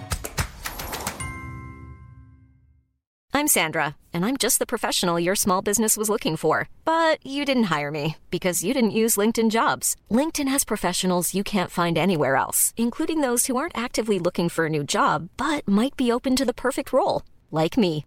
In a given month, over 70% of LinkedIn users don't visit other leading job sites. So if you're not looking on LinkedIn, you'll miss out on great candidates like Sandra. Start hiring professionals like a professional. Post your free job on linkedin.com/people today. Tu micrófono. Tu micrófono. La doctora Sánchez Cordero no ha dado pruebas, eh, Julio, de, eh, de ser tan talentosa en, en, el ámbito legislativo como lo es eh, en el ámbito jurídico, dados sus antecedentes de, de, ministra. Algunas de las negociaciones que ha encabezado, en las que ha participado, pues no han tenido los mejores resultados para la 4T o para el presidente. llega eh, eh, al, al, Senado, es electa por el grupo de Morena para ser su propuesta para encabezar la mesa directiva y de ese modo se convierte en lo que decían que iba a ser Gabriel García, ¿verdad? El contrapeso del Senado. Entonces ahora ya tenemos, o, o, tenemos dos contrapesos o más bien resulta que uno de ellos no lo iba a hacer o nunca lo iba a hacer y que ese despido eh, sí fue un despido realmente rudo eh, por, por, los malos eh, resultados o la mala intervención que, que, tuvo Gabriel García, según cuentan en los procesos electorales. yo creo que la, la, principal fortaleza de Olga Sánchez Cordera, Cordero frente a una oposición galvanizada, eh, al parecer muy decidida a impedir las reformas que son más, eh, eh, o las reformas cruciales o que busca el presidente de la República, su principal virtud es que ahora Ricardo Monreal no es el, el único interlocutor o el único puente con el Poder Ejecutivo del Palacio Nacional. ese, ese gran poder que tenía Monreal, real y simbólico, o sea, real, porque es el, operador, el que maneja los recursos del, del, Senado en su conjunto, y simbólico, porque a cada ratito aparecía desayunando en el Palacio Nacional, pues ya no lo tiene del todo consigo y eh, la oposición estará obligada a, a negociar con otros eh, sectores o con otros actores de la, de la 4T. Ahora, esto no hace sino hacer más difícil lo que de por sí era complicado para la 4T que es lograr que con esta correlación de fuerzas actual pasen las reformas, sobre todo aquellas que requieren reforma constitucional. El presidente hoy solamente mencionó la eléctrica en su mensaje de informe, ya no, ya no tocó la, la reforma electoral, pero yo veo que la oposición está muy galvanizada y que va a ser muy complicado eh, que pasen estas reformas. Habrá que, eh, habrán de desplegar estos actores que están en la Cámara, pues todo el talento del que sean capaces y, seguramente habrá también negociaciones de otras cosas que sean del interés de la oposición, aunque dada la manera como llegamos a esta mitad del camino con esta polarización y los dos extremos, los, dos bloques exigiendo a, los electores, a los ciudadanos, a, los que no han tomado partido, que tomen partido, porque vamos a una confrontación nada más de, de dos bloques, pues, este, pues así se va a seguir polarizando el asunto. Sí, gracias Arturo. Alberto Nájar, em, a reserva de que tenemos algunos otros temas de los cuales hablaremos en otra ronda de preguntas, pero para ir cerrando este tema, Alberto, el presidente de la República dijo en la mañana de ayer en su conferencia de prensa las funciones que tendrá su nuevo secretario de Gobernación, Adán Augusto López Hernández, entre otras la relación con el Poder Judicial de la Federación y eh, con la Suprema Corte de Justicia en particular. Eh, la relación eh, que parecería desplazar, pues, lo que hasta ahora ha venido haciendo Julio Cherer Ibarra como consejero jurídico. Pero te quiero preguntar, ¿qué lectura tienes de la llegada de Adán Augusto López Hernández? ¿Qué significa Mm, en términos políticos, mayor fuerza de operación política, menos alianza con otros grupos, cerrarse el gabinete para enfrentar lo que viene. ¿Qué opinas, Alberto? Yo creo que en principio eh, la llegada del nuevo secretario de gobernación es un mensaje de que el presidente eh, ha delegado en Adán Augusto muchas responsabilidades que que él mismo evalúa no habían sido atendidas de la mejor manera.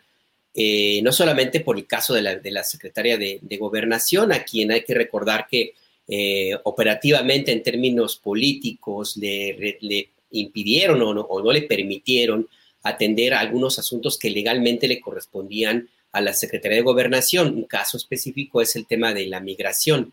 Eh, recuerden que cuando Donald Trump amenazó con establecer aranceles a los productos mexicanos dentro del Tratado Libre de Comercio si no se frenaba la migración en la frontera sur de México, esa tarea legalmente le corresponde a la Secretaría de Gobernación y sin embargo la operación todavía hasta ahora recayó en Marcelo Ebrard con la, el apoyo del secretario de la Defensa, por ejemplo. Entonces ahí la Secretaría de Gobernación se quedó pues, totalmente afuera de esa, de esa jugada y otras también que ha habido, como la relación con la, con la Suprema Corte de Justicia, en algunos casos incluso hasta con gobernadores. Entonces yo creo que la, eh, llegada de Adán Augusto en este caso es, sí, un mensaje de que va a poner a alguien de su absoluta confianza, alguien que casi casi es como el presidente López Obrador allí, alguien que es un incondicional y que eventualmente, justo por esa cercanía y por esa relación tan cercana, pues estaría inclusive hasta dispuesto a, pagar el costo de un desgaste, de apretar las tuercas y de estrechar o de endurecer la posición en, algunos temas donde la misma ministra Sánchez Cordero, por su perfil eh, negociador o, como es, pues, como, como se ha definido, no tuvo la suficiente presteza o la, o la atención necesaria de parte de, por ejemplo, la CONAGO. Yo veo también una parte ahí en la llegada del secretario de Gobernación como un mensaje a esos gobernadores rebeldes que aunque están muy calladitos, muy, muy calladitos, pues eso no significa que no estén dejando de hacer operaciones políticas y, de que estén en la idea de, alimentar este frente opositor que se va a ver muy claramente en la Cámara de Diputados y eventualmente también en, en, el Senado. Entonces yo veo más esta, esta, llegada de, de Adán Augusto como sí como una, una figura de extrema confianza de, López Obrador y de que pues ahora sí que no, no habría por qué estar pensando en meterlo a la, jugada de la sucesión presidencial, por ejemplo, como algunos ya están eh, eh, desde ahora mismo tratando de, encontrarle alguna aguja para jalar, alguna hebra de hilo para jalar por allí. Yo lo veo más como un operador muy pragmático, muy de eh, tan sencillo que no va a cuestionar las órdenes, las va a aplicar y, no, y simple y sencillamente lo que le digan lo va a, hacer. Y entonces ahí yo creo que el mensaje que había que ver, pues sí, hay varios grupos que andan medio sueltos, entre ellos los gobernadores, y pues ahí ya les llegó la horma de su zapato. Gracias, Alberto. Juan Becerra Costa, eh, ¿qué te llamó más la atención como frase o como contenido del tercer informe de gobierno que dio hoy el presidente en Palacio Nacional? ¿Qué es lo que más te llamó la atención positivamente y algo que vieras negativo o insuficiente en ese discurso o en ese informe? Juan Becerra Costa, por favor. Bueno, pues hablando de frases que me llamaron la atención, aquí hay una que dice que el nuevo secretario de Gobernación va a retomar el orden de la transformación. Y esto me parece que tiene que ver rápidamente, te digo mucho, de cuál va a ser el encargo durante los últimos tres años de este, este de Augusto López con respecto no solo a los gobernadores, no solo a la CONAGO y a las distintas fuerzas políticas del país, sino también dentro de la misma 4T, retomar el orden porque se van a empezar a descarrilar algunos. Y a lo que voy, bueno, del, informe del presidente, bueno, pues diario da uno, ¿no? sí, bueno, pues sí. informe. No, pero no sé, Julio, ¿cómo hacer un repaso de lo que ha sido la gestión de su gobierno durante el último año?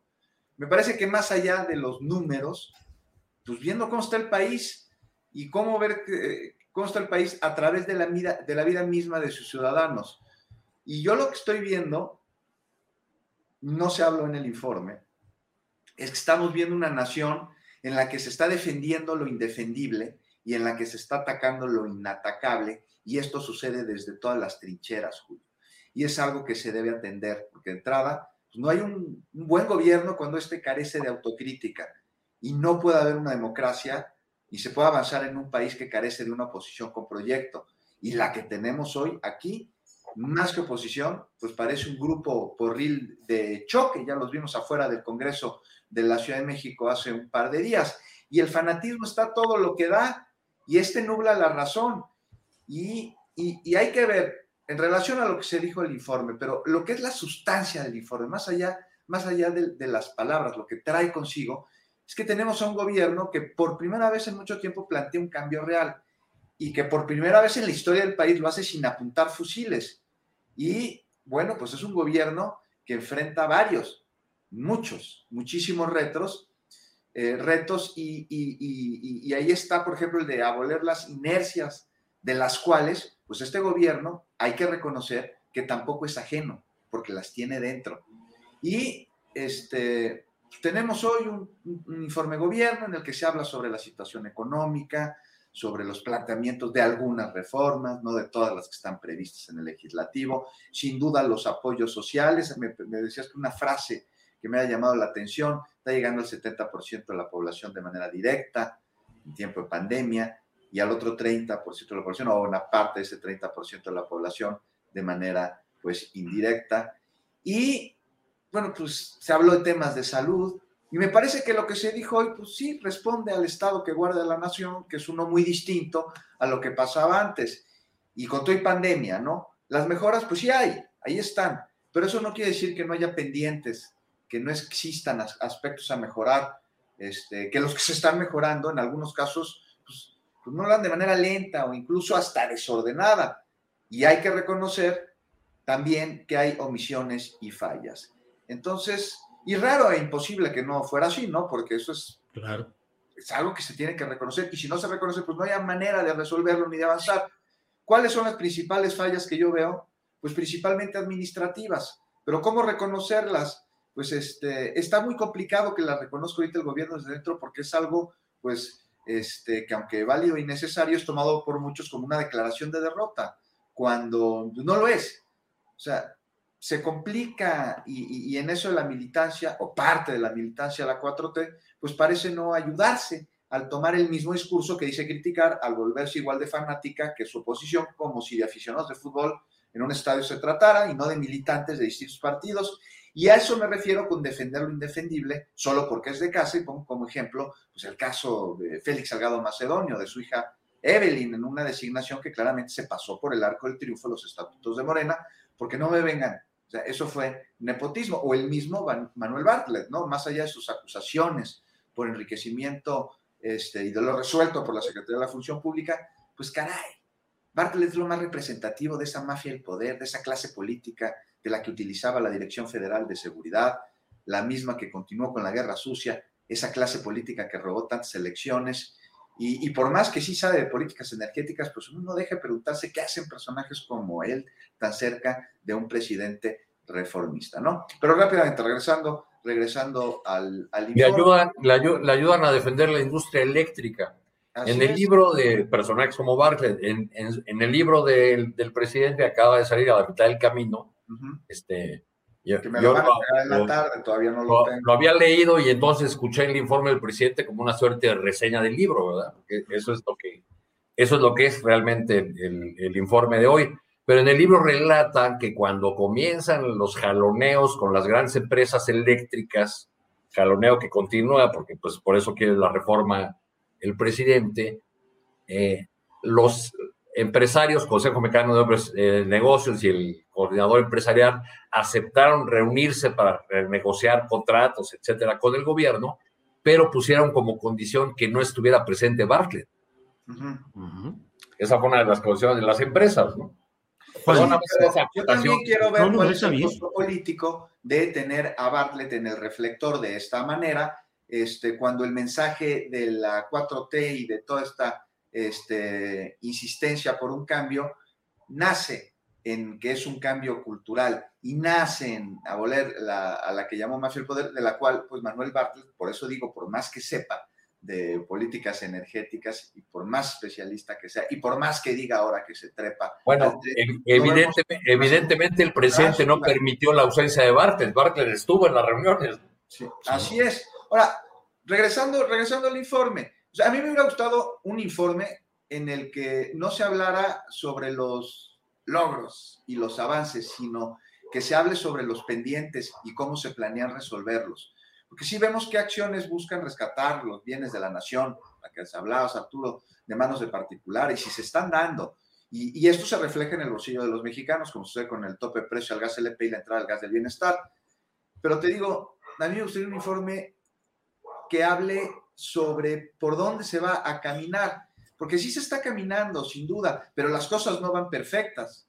Este, es demasiado el ajuste que se debe hacer. Por ejemplo, en el tema de seguridad, ya con esto casi concluyo, Julio, pero me parece un muy buen ejemplo de lo que está sucediendo, ¿no? Es tan añejo como nocivo, tan normalizado en algunas zonas como desatendido en sus causas durante décadas. Y hoy este gobierno tiene el acierto de, en su discurso y en parte las acciones que estamos viendo, no solo en materia de seguridad, sino de desarrollo económico, ir a lo que provoca la inseguridad y de buscar una reconciliación. Pero esta, pues solo se va a dar a través de la justicia. Y no hay manera para acabar con la oleada de crimen que sufre nuestra nación y que deja miles de muertos, pues si no se crean las condiciones que deriven en mayores oportunidades de desarrollo y unas que además sean tan buenas que las de convertirse en sicario sea la menos atractiva. Que ojo, no quiero decir que con esto se resuelve el tema, va mucho más profundo. Pero mientras esto sucede, este, pues de acuerdo con que el fuego no se combate con fuego, pero al mismo tiempo, pues mientras se atiende la causa del crimen o sus causas, pues surgen acciones no a corto sino inmediato plazo. Se necesita contener la oleada de, de crímenes. O sea, hay que ver nada más lo que ha pasado con las autodefensas en Chiapas. O sea, tenemos poblaciones que están en la absoluta indefensión ante grupos delincuenciales que los matan, los están atacando, los están agrediendo y no hay quien los defienda, Julio. Por un lado están las policías municipales, las estatales, que están coludidas con grupos criminales. Y por otro, las fuerzas federales, pues que están detenidas y nada más se meten a desarmar a los que se están defendiendo. Claro. Bien, Juan. Algo, algo de lo que se tendría que resolver. Y ahora sí, ya, ya, ya acabo. Bien, gracias, Juan. Los tres años que se acaban y ahora sí vamos a empezar a ver quiénes están con la 4T por el proyecto y quiénes están por lo que el proyecto les pueda dar paso molino. Gracias, Juan Becerra Costa. Arturo Cano, ¿tú qué viste, qué te impactó, qué te llamó la atención, positivo o negativo, eh, promisorio o insuficiente del informe que ha rendido hoy el presidente de la República? Bueno, si, si tomamos eh, palabras eje o, frases como, como una guía para hablar del informe, para analizarlo, diríamos que, pues sin duda será la, frase, la frase tenga para que aprendan, ¿no? Sí, Por la que será recordada esta pieza, frase con la que resumió sus logros eh, económicos o los logros que llamó récords históricos, ¿no? Al hablar del incremento histórico de las remesas, del crecimiento del índice de la Bolsa Mexicana de Valores, de el aumento de la inversión extranjera directa, etcétera, etcétera. Es decir, hablar de cómo eh, con su gobierno y a la mitad del camino no solo no ocurrió el, apocalipsis que anunciaban los que decían que era un peligro para México, sino que tiene mejores indicadores neoliberales que los de sus antecesores neoliberales.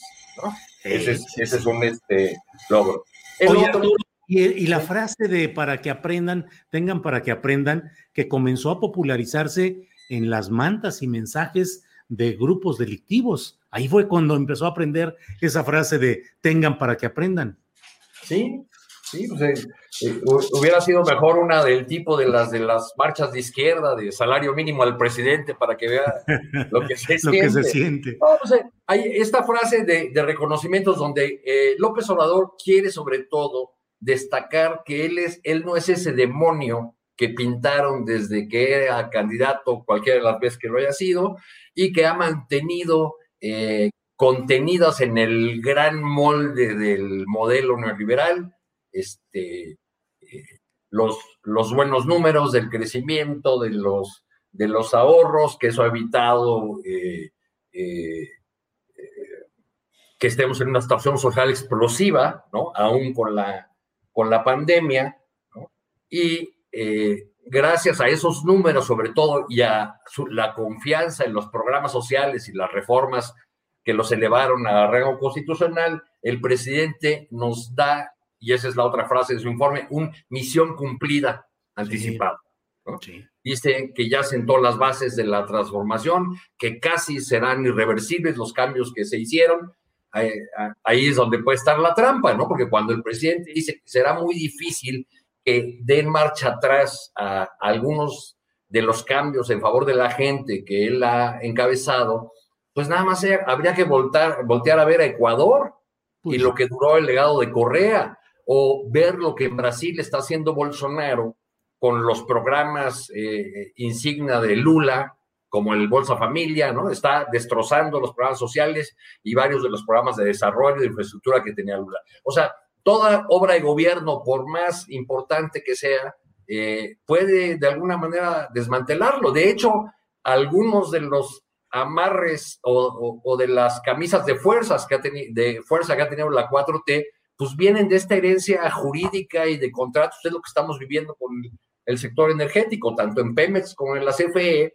a este gobierno lo dejaron amarrado de muchas maneras con los contratos, que son contratos como suelen serlo en el sector energético, a 25, 30 años o más. Eh, entonces, bueno, pues ahí, está discusión, ese, ese tema de si estos cambios son irreversibles o no, eh, y de, de, si este optimismo del presidente al, decir que ya puede decir eh, misión cumplida, puede o no ser compartido. Por otro lado, yo creo que la parte de la crítica al gobierno, pues más bien le toca a otros actores, incluso a nosotros mismos que estamos analizando el informe. Ningún gobierno va a sacar el látigo para delante de, de la gente y frente a las cámaras a flagelarse diciendo he fallado, he fallado, he fallado, por mi culpa, por mi culpa. No lo va a hacer.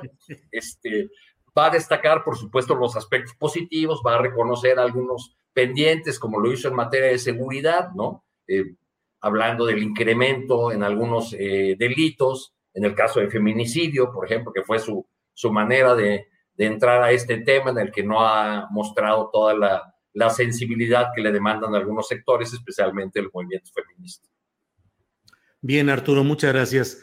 Estamos ya, Alberto Nájar, en la en el último tercio de, de, este programa y no quisiera que se nos fuera el tiempo sin tocar algo que quisiera pedirte tu punto de vista, que lo he leído, que tengo la, claridad de lo, de lo que es tu postura, pero surgió ayer una alianza por medios MX, formada por varios eh, medios, digamos, tradicionales, eh, el Universal, el Heraldo de México, el Economista, la revista Proceso, eh, algunos otros portales informativos como La Silla Rota, Eje Central, y algunos medios locales, medios estatales. Eh, ¿Qué pasa con, este, con esta alianza por medios? ¿Qué opinión te merece? Y sobre todo en relación con que para empezar, eh, pues usurpa o eh, se apropia del nombre de una alianza de medios que ya está funcionando de periodismo independiente y crítico. Alberto, por favor. Sí, a nosotros en la red de periodistas de a pie nos sorprendió la noticia el día de ayer cuando se anunció con bombo y platillo esta alianza de medios MX, en la que forman parte varios de los eh, medios más grandes, de medios hegemónicos de comunicación en México. Nos llamó la atención, bueno, de entrada por el nombre, ¿no? Porque es una, la alianza de medios fue creada en 2018 por la red de periodistas de a pie, de la cual yo soy presidente, y que actualmente está integrada por 13, 13 medios independientes que operan en, distintos estados de la República y que nació como una especie, como más bien una especie, como un cobijo para eh, los compañeros que hacen periodismo en zonas de mucho riesgo, que arriesgan inclusive la vida en algunas publicaciones y también como un espacio de, como para una especie de dar ejemplo del respeto a los derechos laborales, al derecho a la información y a, sobre todo, a echar una mirada a los temas que generalmente los medios hegemónicos como los que ahora se han presentado en esta alianza, pues han desdeñado por décadas, ¿no? Eh, en la red de periodistas de a pie tenemos una línea de libertad de expresión que tiene muchos años. Yo te puedo decir que desde 2010, por ejemplo, la red de periodistas de a pie fue una de las organizaciones, y creo que fue la, fuimos los, los, los, puntales, los que estuvimos en la avanzada para eh, organizar inclusive aquellas manifestaciones de protesta que hubo en, la capital, la Ciudad de México, justamente en protesta por la violencia en contra de los periodistas que empezaba a arreciar y que no se ha detenido. Eh, así que desde entonces tenemos nosotros un área muy específica de trabajo y libertad de expresión que ha estado allí en distintos momentos. Y también, por supuesto, eh, tenemos, como te digo, un trabajo de difusión de, de, los temas, de medios, una organización muy puntual de, de empoderamiento somos como una especie de incubadora para, los medios que son chiquitos, algunos incluso municipales, eh, porque entendimos que una de las mejores formas de defenderte como periodista, además de las condiciones de una protección que puede haber específica, como el mecanismo, por ejemplo, de protección a periodistas y, de, defensores de derechos humanos, es que tú tengas condiciones laborales justas, que no necesites de andar buscando cinco trabajos para poder completar el sueldo, y que tengas un espacio de un medio de comunicación fuerte que no que, sea eh, que se consolide pues y que tenga la posibilidad de resistir los embates pues que hay todos los días en el periodismo no Entonces, esta alianza de medios existe hace, hace tres años. Nosotros, pues, ok, estamos, eh, lo que hemos analizado es, pues sí, bueno, más allá de lo que puede implicar la, el hecho de que se haya tomado en cuenta esta, el nombre de alianza de medios para llamarle a esto, nos llama mucho la atención en la, la forma como se presentó este, este, esta agrupación, que dicen que son un esfuerzo inédito, que no hay ningún otro y que son los únicos cuando con esto claramente están mintiendo, porque ya hay una expresión igual o parecida, pues, hace tres años, y además una expresión, una, una, una, este, es una, forma, de, nosotros lo vemos como muy soberbia, de hacer a un lado el trabajo que se hace desde abajo, desde los reporteros, de los periodistas que en esos mismos medios no son respetados.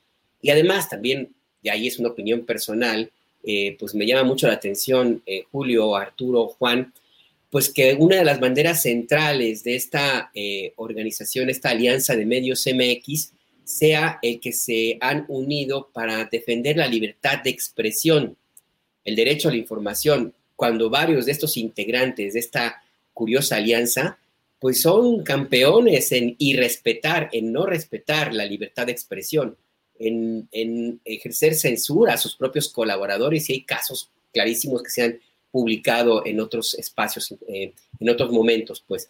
Entonces, a nosotros nos llama, mucho la atención, creemos que es de nuevo un esfuerzo, eh, es una, sí, un esfuerzo por minimizar el trabajo de los demás, dos, es un esfuerzo, una posición muy soberbia, como si todos los demás no existieran, como si los únicos medios y los únicos periodistas eran ellos, hacen a un lado esfuerzos como esta mesa en la que estamos ahorita, como el programa tuyo, Julio, como el que yo participo, como la red de periodistas de a pie, como otros espacios. Y además, por supuesto, pues están ahí en una contradicción grande eh, al momento, insisto, de presentarse como los campeones de la libertad de expresión, cuando habrá que revisar hasta dónde han hecho esfuerzos por darle condiciones laborales justas a sus trabajadores, a los periodistas, a cuántos han despedido, a cuántos han dejado abandonados cuando son amenazados eh, en, por, por, trabajar y por publicar eh, notas y, o reportajes para esos mismos medios. Y al final del día, y con esto cierro, eh, Julio, gracias por la oportunidad, pues no deja de llamarme la atención el hecho de que se presente con esta bandera, con este esfuerzo que ha sido muy celebrado en esos espacios, con la esperanza y la idea de hacer una especie de contraste y tratar de crear de nuevo, abonar la narrativa de que surgen como una, una forma de autodefensa porque estamos en un país con un gobierno autoritario y que es su única alternativa para mantener el libre periodismo, etcétera, etcétera. Gracias, Alberto Nájar. Juan Becerra Costa, ya esta alianza de medios recibió pues la, el beneplácito de la Sociedad Interamericana de Prensa y lo que dice Alberto a mí me llama también la atención. Eh, bueno, lo que se plantea es la defensa de la libertad de expresión, del periodismo crítico, y bueno, pues en eso se puede estar de acuerdo, pero pareciera que la idea es contrastarlo, pues, con la existencia de un gobierno autoritario, represor, que impide esa libertad de expresión y ese ejercicio del buen periodismo. ¿Qué opinas sobre esta alianza de medios MX, Juan Becerra Costa? pues que bajo estos señalamientos con los que se funda y con este nombre que se fusila, ¿no será Alberto que tuvieron un error de dedazo en el nombre y, le, y era la alianza de miedos? Y se equivocaron ahí, con la... y eso querían decir. Porque pues si, ese, si, ese, fuera el caso, se estarían fusilando también ese nombre, porque ya lo publicó un compañero, Luis Guillermo Hernández. Así es que, ah. ¿cómo ayudarles? pues me parece que falta de memoria, ¿no? Por parte de sus dueños, de sus dirigentes, porque estamos viendo que dentro de esta este, alianza que le llaman, hay periódicos, hay revistas que tienen muchísimos años de circulación en México, como lo es el Universal o como es Proceso, como lo es el Heraldo, que el nombre tiene mucho tiempo, aunque el proyecto me parece que es nuevo, no tanto tiempo el economista y bueno, pues ahí está la silla rota, este, la digital, pero me parece que muy, falta de memoria, o sea, no se acuerda Juan Francisco Ile Ortiz cuando tuvo que este, fingir su jefe de seguridad que era él para que no lo arrestaran en una vendetta política sustentada en un asunto fiscal, pero que realmente se accionó como vendetta política. Este, no recuerdan cómo extorsionaban eh, a los periódicos con el papel de PIPSA, de productora importadora de papel SA, que dependía de la Secretaría de Gobernación, el gobierno tenía el monopolio del país. No se acuerdan cuando mataban a sus periodistas en las calles de la Ciudad de México para que no revelaran información relacionada con la colusión de autoridades mexicanas y estadounidenses este, con el trasiego de armas hacia Centroamérica. Este, eso era eh, atentar contra la libertad de prensa, eso era atentar contra la libertad de expresión. Yo creo que están confundiendo libertad de expresión con libertinaje de andar diciendo barbaridad y media.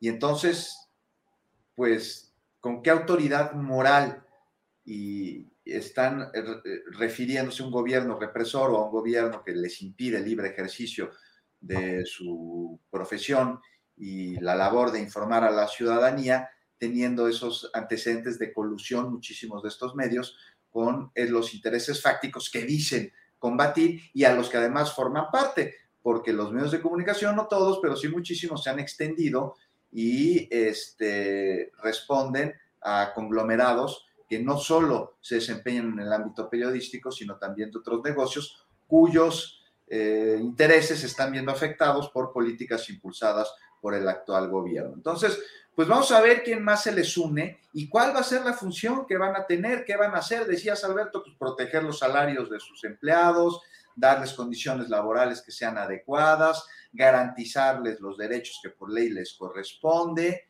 y este, anteponer la ética del periodista ante el Chayo que ahora viene de la iniciativa privada. No, hombre, todo eso puede esperar mientras enfrentamos al autoritario. Juan, no, no seas así, no No, yo se los quisiera preguntar de esta manera. ¿Esta, ¿Esta acción es una acción en defensa del periodismo y los periodistas o es una jugada riesgosa de los dueños de algunos medios de comunicación que han decidido dar un paso adelante e ir al terreno ya de la confrontación política con el poder presidencial? Alberto.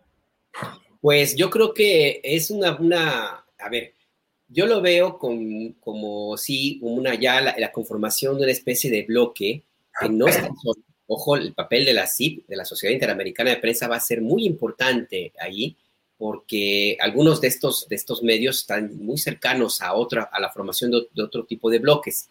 Eh, también lo veo como algo que puede empezar a, formarse y aterrizar no necesariamente en términos de obtener recursos económicos de parte del gobierno federal, que yo creo que eso ya los dieron por perdidos, sino trata de conformar una alianza en donde sí pueden llegar a ser un poco más fuertes, que es con algunos gobernadores. Nos, comentaron al interior de la red de periodistas de a pie, por ejemplo, de algún esfuerzo de estar creando alguna especie de medio regional que incluya a gobiernos no de, no de Morena y que sería como una especie de, de, de medio grandotote, pues, donde estarían representados los eh, medios periodistas de varios, varios estados y que harían como una especie, sí, pues de una, un conglomerado, pues una especie de, de, frente de informativo para dar a conocer las noticias de, esas, de esos estados que no están gobernados por Morena. Así es que pues yo creo que sí puede haber de todo, también puede ser una medida un poco desesperada, ingenua, no lo no encuentro el adjetivo. No es, no, es, no es algo nuevo, además, Alberto, en 2011 hicieron algo parecido, muchos más medios de comunicación, con, incluyendo un acto de bombo y platillo de Museo Antropología, un gran acuerdo este, por la libertad de expresión y contra la delincuencia de los medios, y el día siguiente fueron y le entregaron las conclusiones a Felipe Calderón en Los Pinos, ¿no?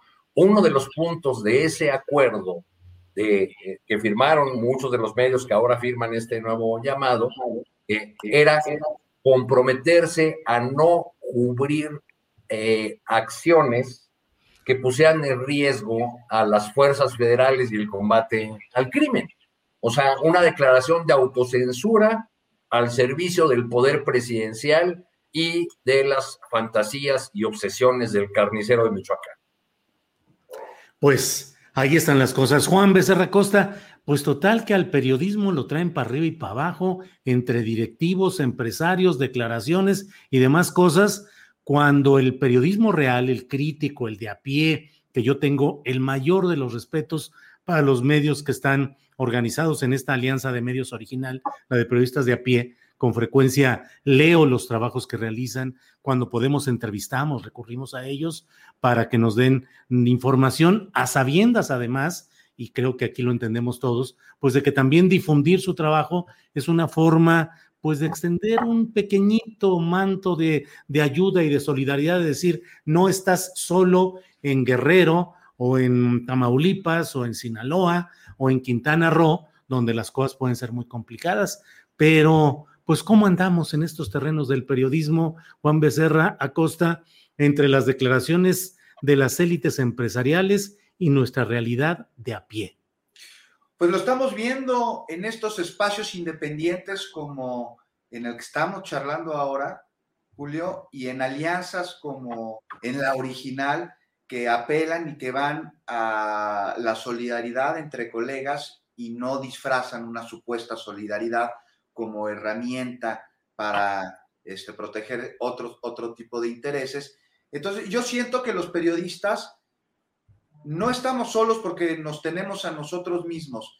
Y yo incluso hasta en asuntos personales he encontrado en colegas como Víctor Ronquillo, por ejemplo, gran apoyo en momentos en el que debido a mi ejercicio profesional he tenido algún tipo de problema y me ha llevado con este, grupos de protección a periodistas y organizaciones este, de periodistas que en solidaridad este, te dicen qué camino tomar, por dónde ir, hacia dónde dirigirte. Pero a nivel ya, por ejemplo, gobierno, si bien es una falacia que este gobierno reprime a los periodistas, podrá equivocarse de repente al señalar a alguno, pero nos deja decir lo que se nos dé la gana, me parece, como nunca había sucedido antes.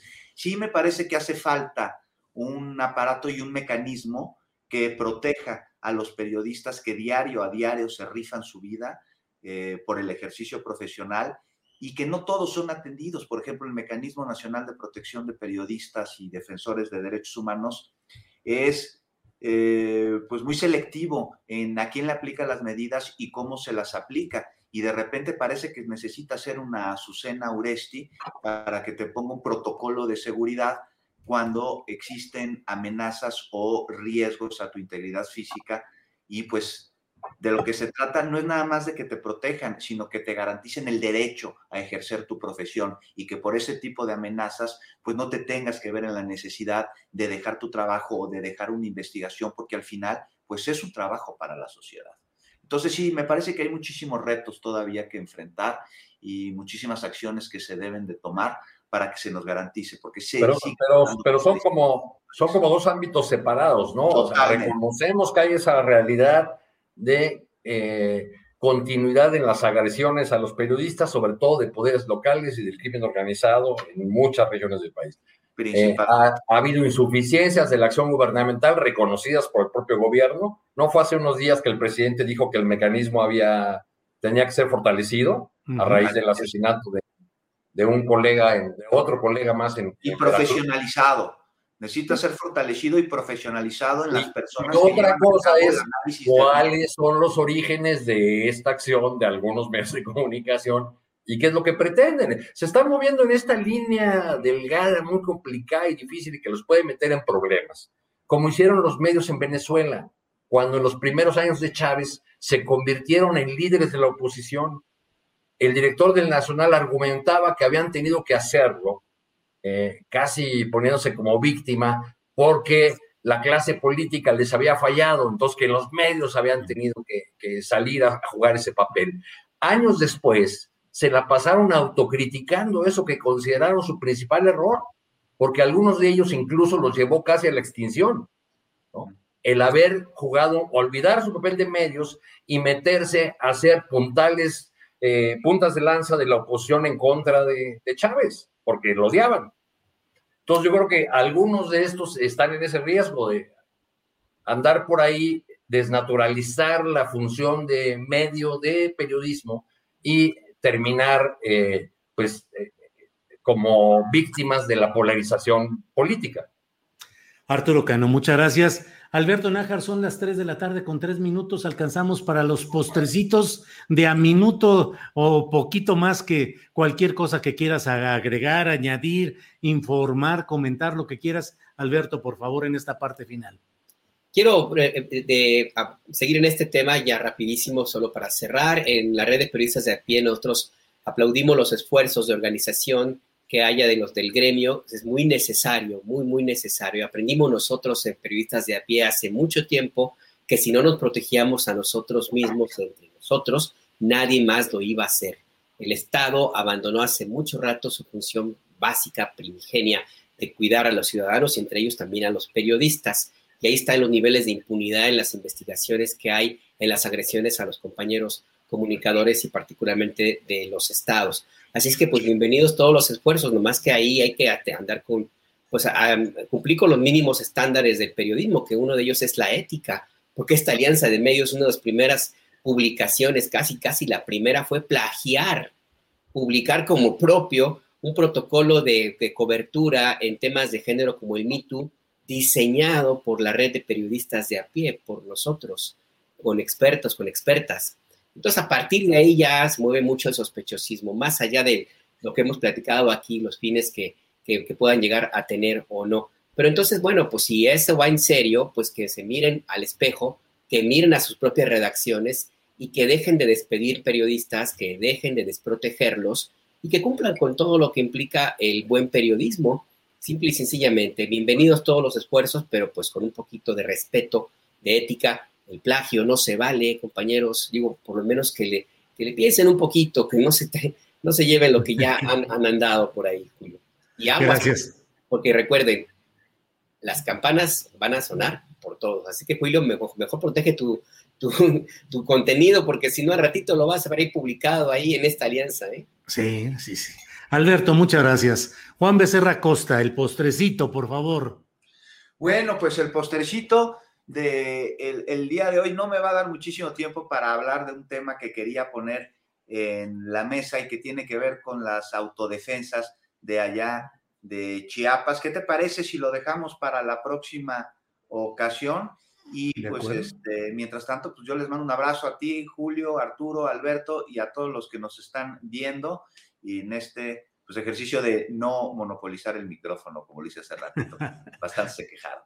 Ándale, no vi los, comentarios, pero bueno. Juan, gracias, buenas tardes. Arturo Cano, el postrecito, lo que desees ah, agregar, por favor. Mira, aquí, una, aquí está la cartita que le mandó el general Cienfuegos al presidente ah, López Obrador. Dice al final, aunque disculpe mi letra, no estoy en la mejor comodidad. ¿no? más allá de que ya está muy anunciado el libro por el propio presidente, yo sí se lo recomiendo porque tiene eh, pasajes muy suculentos. Generalmente los libros de políticos suelen ser aburridos o para especialistas, gente que está metiendo tema. Pero aquí, la mera verdad, hay carnita, hay, eh, digamos, por ejemplo, la porción dedicada al rescate de Evo Morales en Bolivia, realmente se lee como una noveleta y se divierte uno mucho leyendo pasajes como toda la agenda oficial desarrollada en Washington, que culmina con una escena en la que eh, Trump, ya al margen de las cámaras, grita, bueno, ya no hay prensa, ahora sí hablemos del muro. hay cositas así que ayudarán a entender mucho más al personaje Andrés Manuel López Obrador. Gracias. Bueno, Alberto Nájar, buenas tardes y muchas gracias por esta mesa de periodistas. Al contrario, gracias a, a ustedes, gracias a todos. Un abrazo. Gracias. Juan Becerra Costa, gracias y buenas tardes. Abrazo a todos. Arturo Cano, gracias, buenas tardes. Muchas gracias, buenas tardes, Julio, hasta luego. Hasta luego, gracias. Termina esta mesa de periodistas y mire, pues vamos, eh, em, vamos ahora con más información que nos tiene nuestra compañera Adriana Buentello. No se retire que tenemos asuntos relevantes en términos informativos. Adriana, ¿cómo va todo?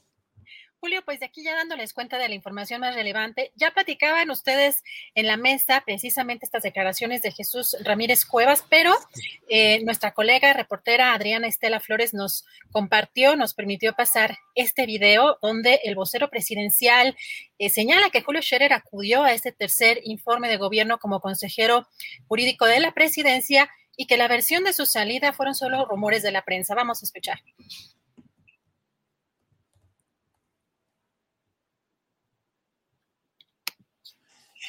Ahí estamos, ahorita un segundito, Adriana, que luego andamos. Ellos, el consejero jurídico de Presidencia de la República, eh, Julio Scherer Ibarra. Sigue siendo el consejero. En su calidad de consejero jurídico. Ayer hubo una polémica por la renuncia que supuestamente presentó. Pues ah, es en calidad de rumores publicados en la prensa. Gracias. Bueno, suerte.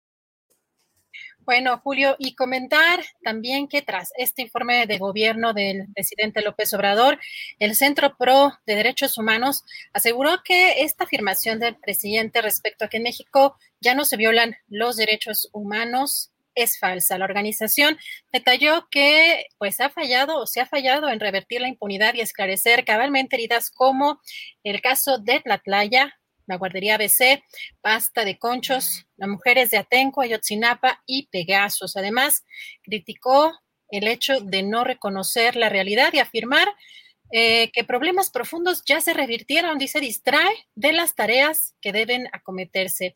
Y Julio, información relevante en el caso, pues, de los Soya. Eh, ahora, de acuerdo con el periódico Reforma, la Fiscalía General de la República implicó por primera vez de forma directa al expresidente Enrique Peña Nieto, también al exsecretario de Hacienda Luis Videgaray, al haber recibido un soborno de más de 6 millones de dólares por parte de la constructora eh, de Odebrecht a través de un depósito en las Islas Vírgenes, que luego fue retirado en efectivo. La acusación, Julio, se reveló ayer en un amparo promovido por el expanista, el ex senador panista Jorge Luis Lavalle, quien se encuentra encarcelado y busca llevar su proceso en libertad. Y después de esta trifulca que se dio fuera del Congreso capitalino, los alcaldes electos, Lía Limón de Álvaro Obregón, Mauricio Tabe de Miguel Hidalgo, Sandra Cuevas de Cuauhtémoc, Afa González de Tlalpan, Margarita Saldaña de Azcapotzalco, acudieron a la Fiscalía aquí de la Ciudad de México, la Fiscalía General de Justicia, para presentar una denuncia por las agresiones que sufrieron por parte de policías durante la manifestación el lunes pasado en las inmediaciones del Congreso de la Ciudad de México, pero particularmente comentar, comentar que esta querella es contra quien resulte, contra quien resulte responsable, pero particularmente señalaron al secretario de gobierno Martí Batres. Y en un tuit hace algunos minutos, el dirigente nacional del PAN, Marco Cortés, informó que hoy va a presentar licencia para buscar refrendarse como presidente nacional de este partido político y así eh, puso en su Twitter enfrentar con la mayor fortaleza el 2024 continuar creciendo, avanzando y poder corregir el rumbo del país. Y precisamente, Julio, hoy el presidente en este tercer informe destacaba que no se violaban los derechos de migrantes en, nuestro país y que el caso de Chiapas había sido eh, único, pues alrededor de las seis de la mañana de este miércoles, elementos del Instituto Nacional de Migración y de la Guardia Nacional llevaron a cabo un operativo en la cabecera municipal, también precisamente de Mapastepec, en el estado de Chiapas, en el que detuvieron nuevamente a 60 migrantes que eran parte de una caravana de casi 300 personas. Y para finalizar, Julio, en el contexto precisamente del tercer informe de gobierno del presidente, hace unos minutos el canciller Marcelo Ebrard publicó un par de tweets lo podemos estar viendo en pantalla, en el que da cuenta de su asistencia al tercer informe de gobierno y consideró, además en este tuit, que fue un texto memorable su discurso y finalizó con, tenemos un gran presidente, es un honor formar parte de su equipo. Julio, pues esto es algo de lo más relevante de este día, con la información y el análisis, por supuesto, del tercer, del tercer este, informe de gobierno del presidente López Obrador. Bueno, pues Adriana, todo muy interesante, un día muy movido. Eh, hoy no hubo mañanera, hubo el tercer informe del presidente López Obrador y bueno, pues empieza este segundo y último trienio del presidente de la República con muchos detalles y con mucho movimiento político y con especulaciones, con ah, salidas del gabinete y siempre no, de todo ha habido en este día. Adriana, ¿a ti qué te llamó más la atención de lo que ha sucedido en el informe el tercer informe de gobierno del presidente López Obrador y los comentarios y polémica que se ha dado. Primero, Julio, que en las primeras filas, pues no se encontraba Marcelo Ebrard, por lo menos hasta donde yo pude ver, no sé si tú viste en dónde estaba sentado, quise compartirles precisamente este tweet del canciller porque me pareció que es una manera de decir si estaba yo presente. No lo pude ver yo en esta transmisión, por más que quise pues buscar dónde estaba sentado. Me llamó la atención que quienes estaban hasta atrás precisamente eran Jesús Ramírez Cuevas y el consejero jurídico, el que todavía es consejero jurídico, pero en la primera fila estaba Claudia Sheinbaum, la jefa de gobierno de la Ciudad de México, y me parece que ha sido una imagen constante, Julio, de, los eventos del presidente, tener a la jefa de gobierno en los primeros lugares, y creo que eso es de llamar la atención. Otro de los temas que también me parece muy relevante, Julio, ¿tú te acuerdas que, pues, cuando antes de que... Em, se ganara esta elección del 2018, el discurso del presidente López Obrador era en el sentido opuesto de militarizar ¿no? el, al país. Y destaca, por supuesto, que ya cumplió 98 de 100 de los compromisos, pero también menciona que hay algunos otros que no estaban contemplados, pero que también serían o lo considera parte de su avance o de su eh, proyecto. Y en esto menciona la, em, la creación de la Guardia Nacional y la construcción de cuarteles. Esa parte me parece como muy contrastante con el discurso previo o de campaña de pues estar en contra de esta militarización y que ahora ya lo considera como parte o de uno de los logros quizá no contemplados originalmente y, los números, sobre todo en, el, en términos de, inseguridad, donde destaca este 0.05% en la disminución de los homicidios, sin duda en los temas más complejos en este, en este gobierno, pues es una de las, de las deudas que tiene pendientes, Julio.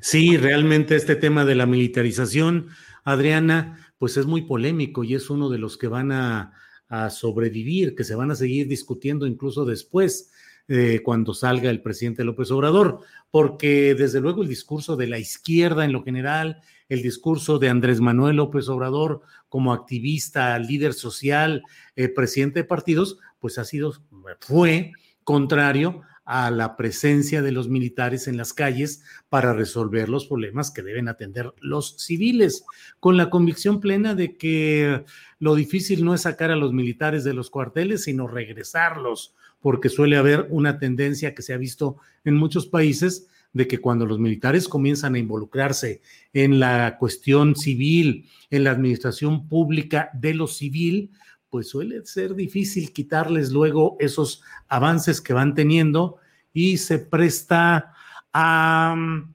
ambiciones, tentaciones políticas que en algunos países han resultado desastrosas para la democracia y para las posiciones progresistas, digamos. La Guardia Nacional originalmente se dijo que era eh, un organismo provisional que lentamente iba a ser eh, acomodado a lo civil y que no había nada que temer. Recuerdo que yo escribía en esas primeras horas, yo solía escribir la Guardia Nacional Militarizada o la Guardia Nacional Militar y me iba como en feria porque pues eh, los grupos eh, que en redes sociales defendían la tesis de que aquello era solo provisional, pues me tachaban de ser mentiroso, exagerado, ave de mal agüero, en fin, y bueno, la realidad nos está mostrando que hay un enorme poder que se le está eh, depositando en manos de los militares y eso no puede ser sano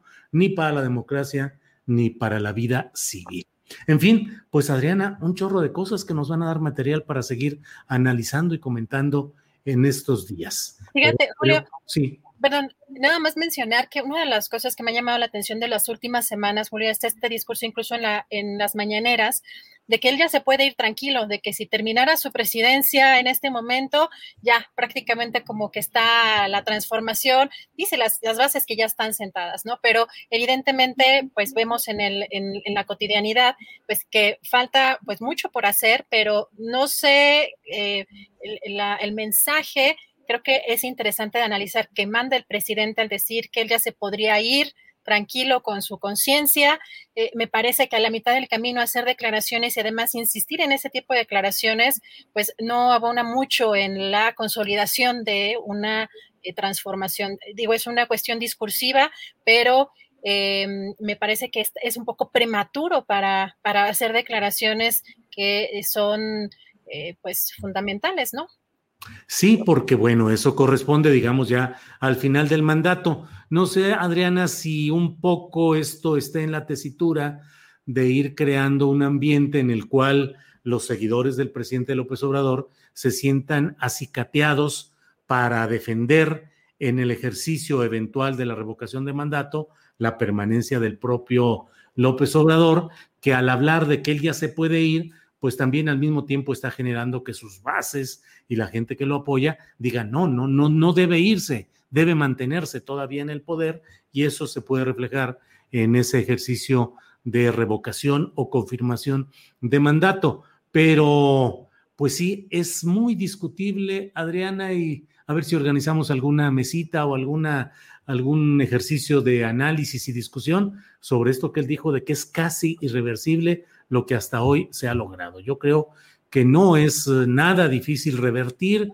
lo que hasta hoy se ha logrado, porque si llegara otra corriente política eh, con control de las cámaras, pues claro que se puede revertir sin mayor problema. Es más, México es el país de la constante reversión y modificación de su articulado constitucional por la vía específica de lo legislativo, de lo jurídico o de lo práctico. Recordemos que en México suele decirse que las órdenes eh, se acatan pero no se cumplen. O sea, finalmente en la letra jurídica puede decirse lo que se quiera, pero a la hora de la hora, pues simplemente no se cumplen. No digo en este gobierno, sino en un gobierno venidero. Pero, en lo electoral, ya aquí en la Ciudad de México, Julio, ya hay un retroceso en la Ciudad de México en lo electoral, por lo pronto, que pues si recordamos cómo inició eh, es el movimiento, digamos, de izquierda o estos, eh, eh, estos, estos cambios en, en, la política en la Ciudad de México, pues fue particularmente aquí, ¿no? Y, y, yo creo que ese es, una, es un foco que no debe perderse tampoco. Sí, porque finalmente el tema de la Ciudad de México es un tema que no está siendo analizado, creo yo, con la claridad, con la autocrítica y con la perspectiva adecuadas. Evidentemente hay una molestia en un segmento de la sociedad, de los ciudadanos asentados en la capital del país, porque de otra manera, ¿cómo te vas a explicar que Gabriel Cuadri haya llegado a la diputación en lugar de Pablo Gómez? ¿Cómo te puedes explicar la alta votación de Margarita Zavala? ¿Cómo te puedes explicar el número de alcaldías que ganaron los opositores? Eh, desde luego, este episodio reciente de Lía Limón y de ellos tratando de irrumpir o de confrontar a la valla policíaca pedida por el propio, la presidencia de la mesa directiva panista, me parece que es un exceso y me parece que no ayuda a la propia causa de estos alcaldes opositores. Pero sin lugar a dudas, en política todo va sumando, todo va aportando y ellos están colocándose en una condición de reflectores, de micrófonos y creo que a pesar de todo, a pesar del refuerzo que le enviaron a Claudia Sheinbaum con Martí Batres, como que no hubiera la lectura adecuada y no hay a veces la humildad analítica para asumir las cosas y plantear eh, respuestas políticas adecuadas. Por ahí veo las cosas, Adriana. Híjole, pues qué panorama tan complicado se viene. Vamos a, seguir, Julio, con, estos temas. Y pues mañana esperar, hay, hay, muchos datos interesantes para analizar mañana en nuestra mesa de seguridad, hoy precisamente con este, con este tercer informe, Julio. Bueno, pues estaremos puestos y listos. Hoy a las 7 de la noche con 10 minutos, más o menos, voy a estar con estos personajes que no me acuerdo sus nombres, que se hacen llamar los periodistas, Adriana, que están en Sin embargo. No, no se crean con, desde luego, con Álvaro Delgado y con el gran Alejandro Páez Varela eh, que están, tendrán opiniones sobre lo que ha sido este tercer informe de gobierno y me han invitado a participar hoy a las 7 de la noche con 10 minutos. Estaré con los periodistas Álvaro Delgado y Alejandro Páez Varela para dar mi opinión sobre este tercer informe de gobierno. Adriana, pues a trabajar para el programa de mañana, como siempre lo hacemos, Y por hoy, gracias a la audiencia, gracias a la tripulación astillero y gracias a ti, Adriana. Gracias, Julio. Gracias a todos. Muy buen provecho. Hasta mañana. Hasta mañana. Para que te enteres del próximo noticiero, suscríbete y dale follow en Apple, Spotify, Amazon Music, Google o donde sea que escuches podcast. Te invitamos a visitar nuestra página julioastillero.com. Hi, I'm Daniel, founder of Pretty Litter. Cats and cat owners deserve better than any old-fashioned litter. That's why I teamed up with scientists and veterinarians to create Pretty Litter. Its innovative crystal formula has superior odor control and weighs up to 80% less than clay litter. Pretty Litter even monitors health by changing colors to help detect early signs of potential illness. It's the world's smartest kitty litter. Go to prettylitter.com and use code ACAST for 20% off your first order and a free cat toy. Terms and conditions apply. See site for details.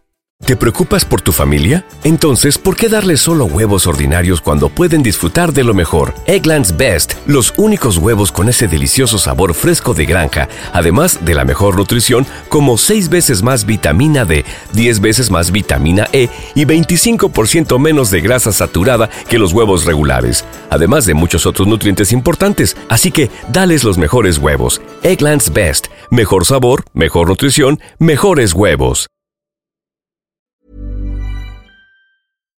Para que te enteres del próximo noticiero, suscríbete y dale follow en Apple, Spotify, Amazon Music, Google o donde sea que escuches podcast.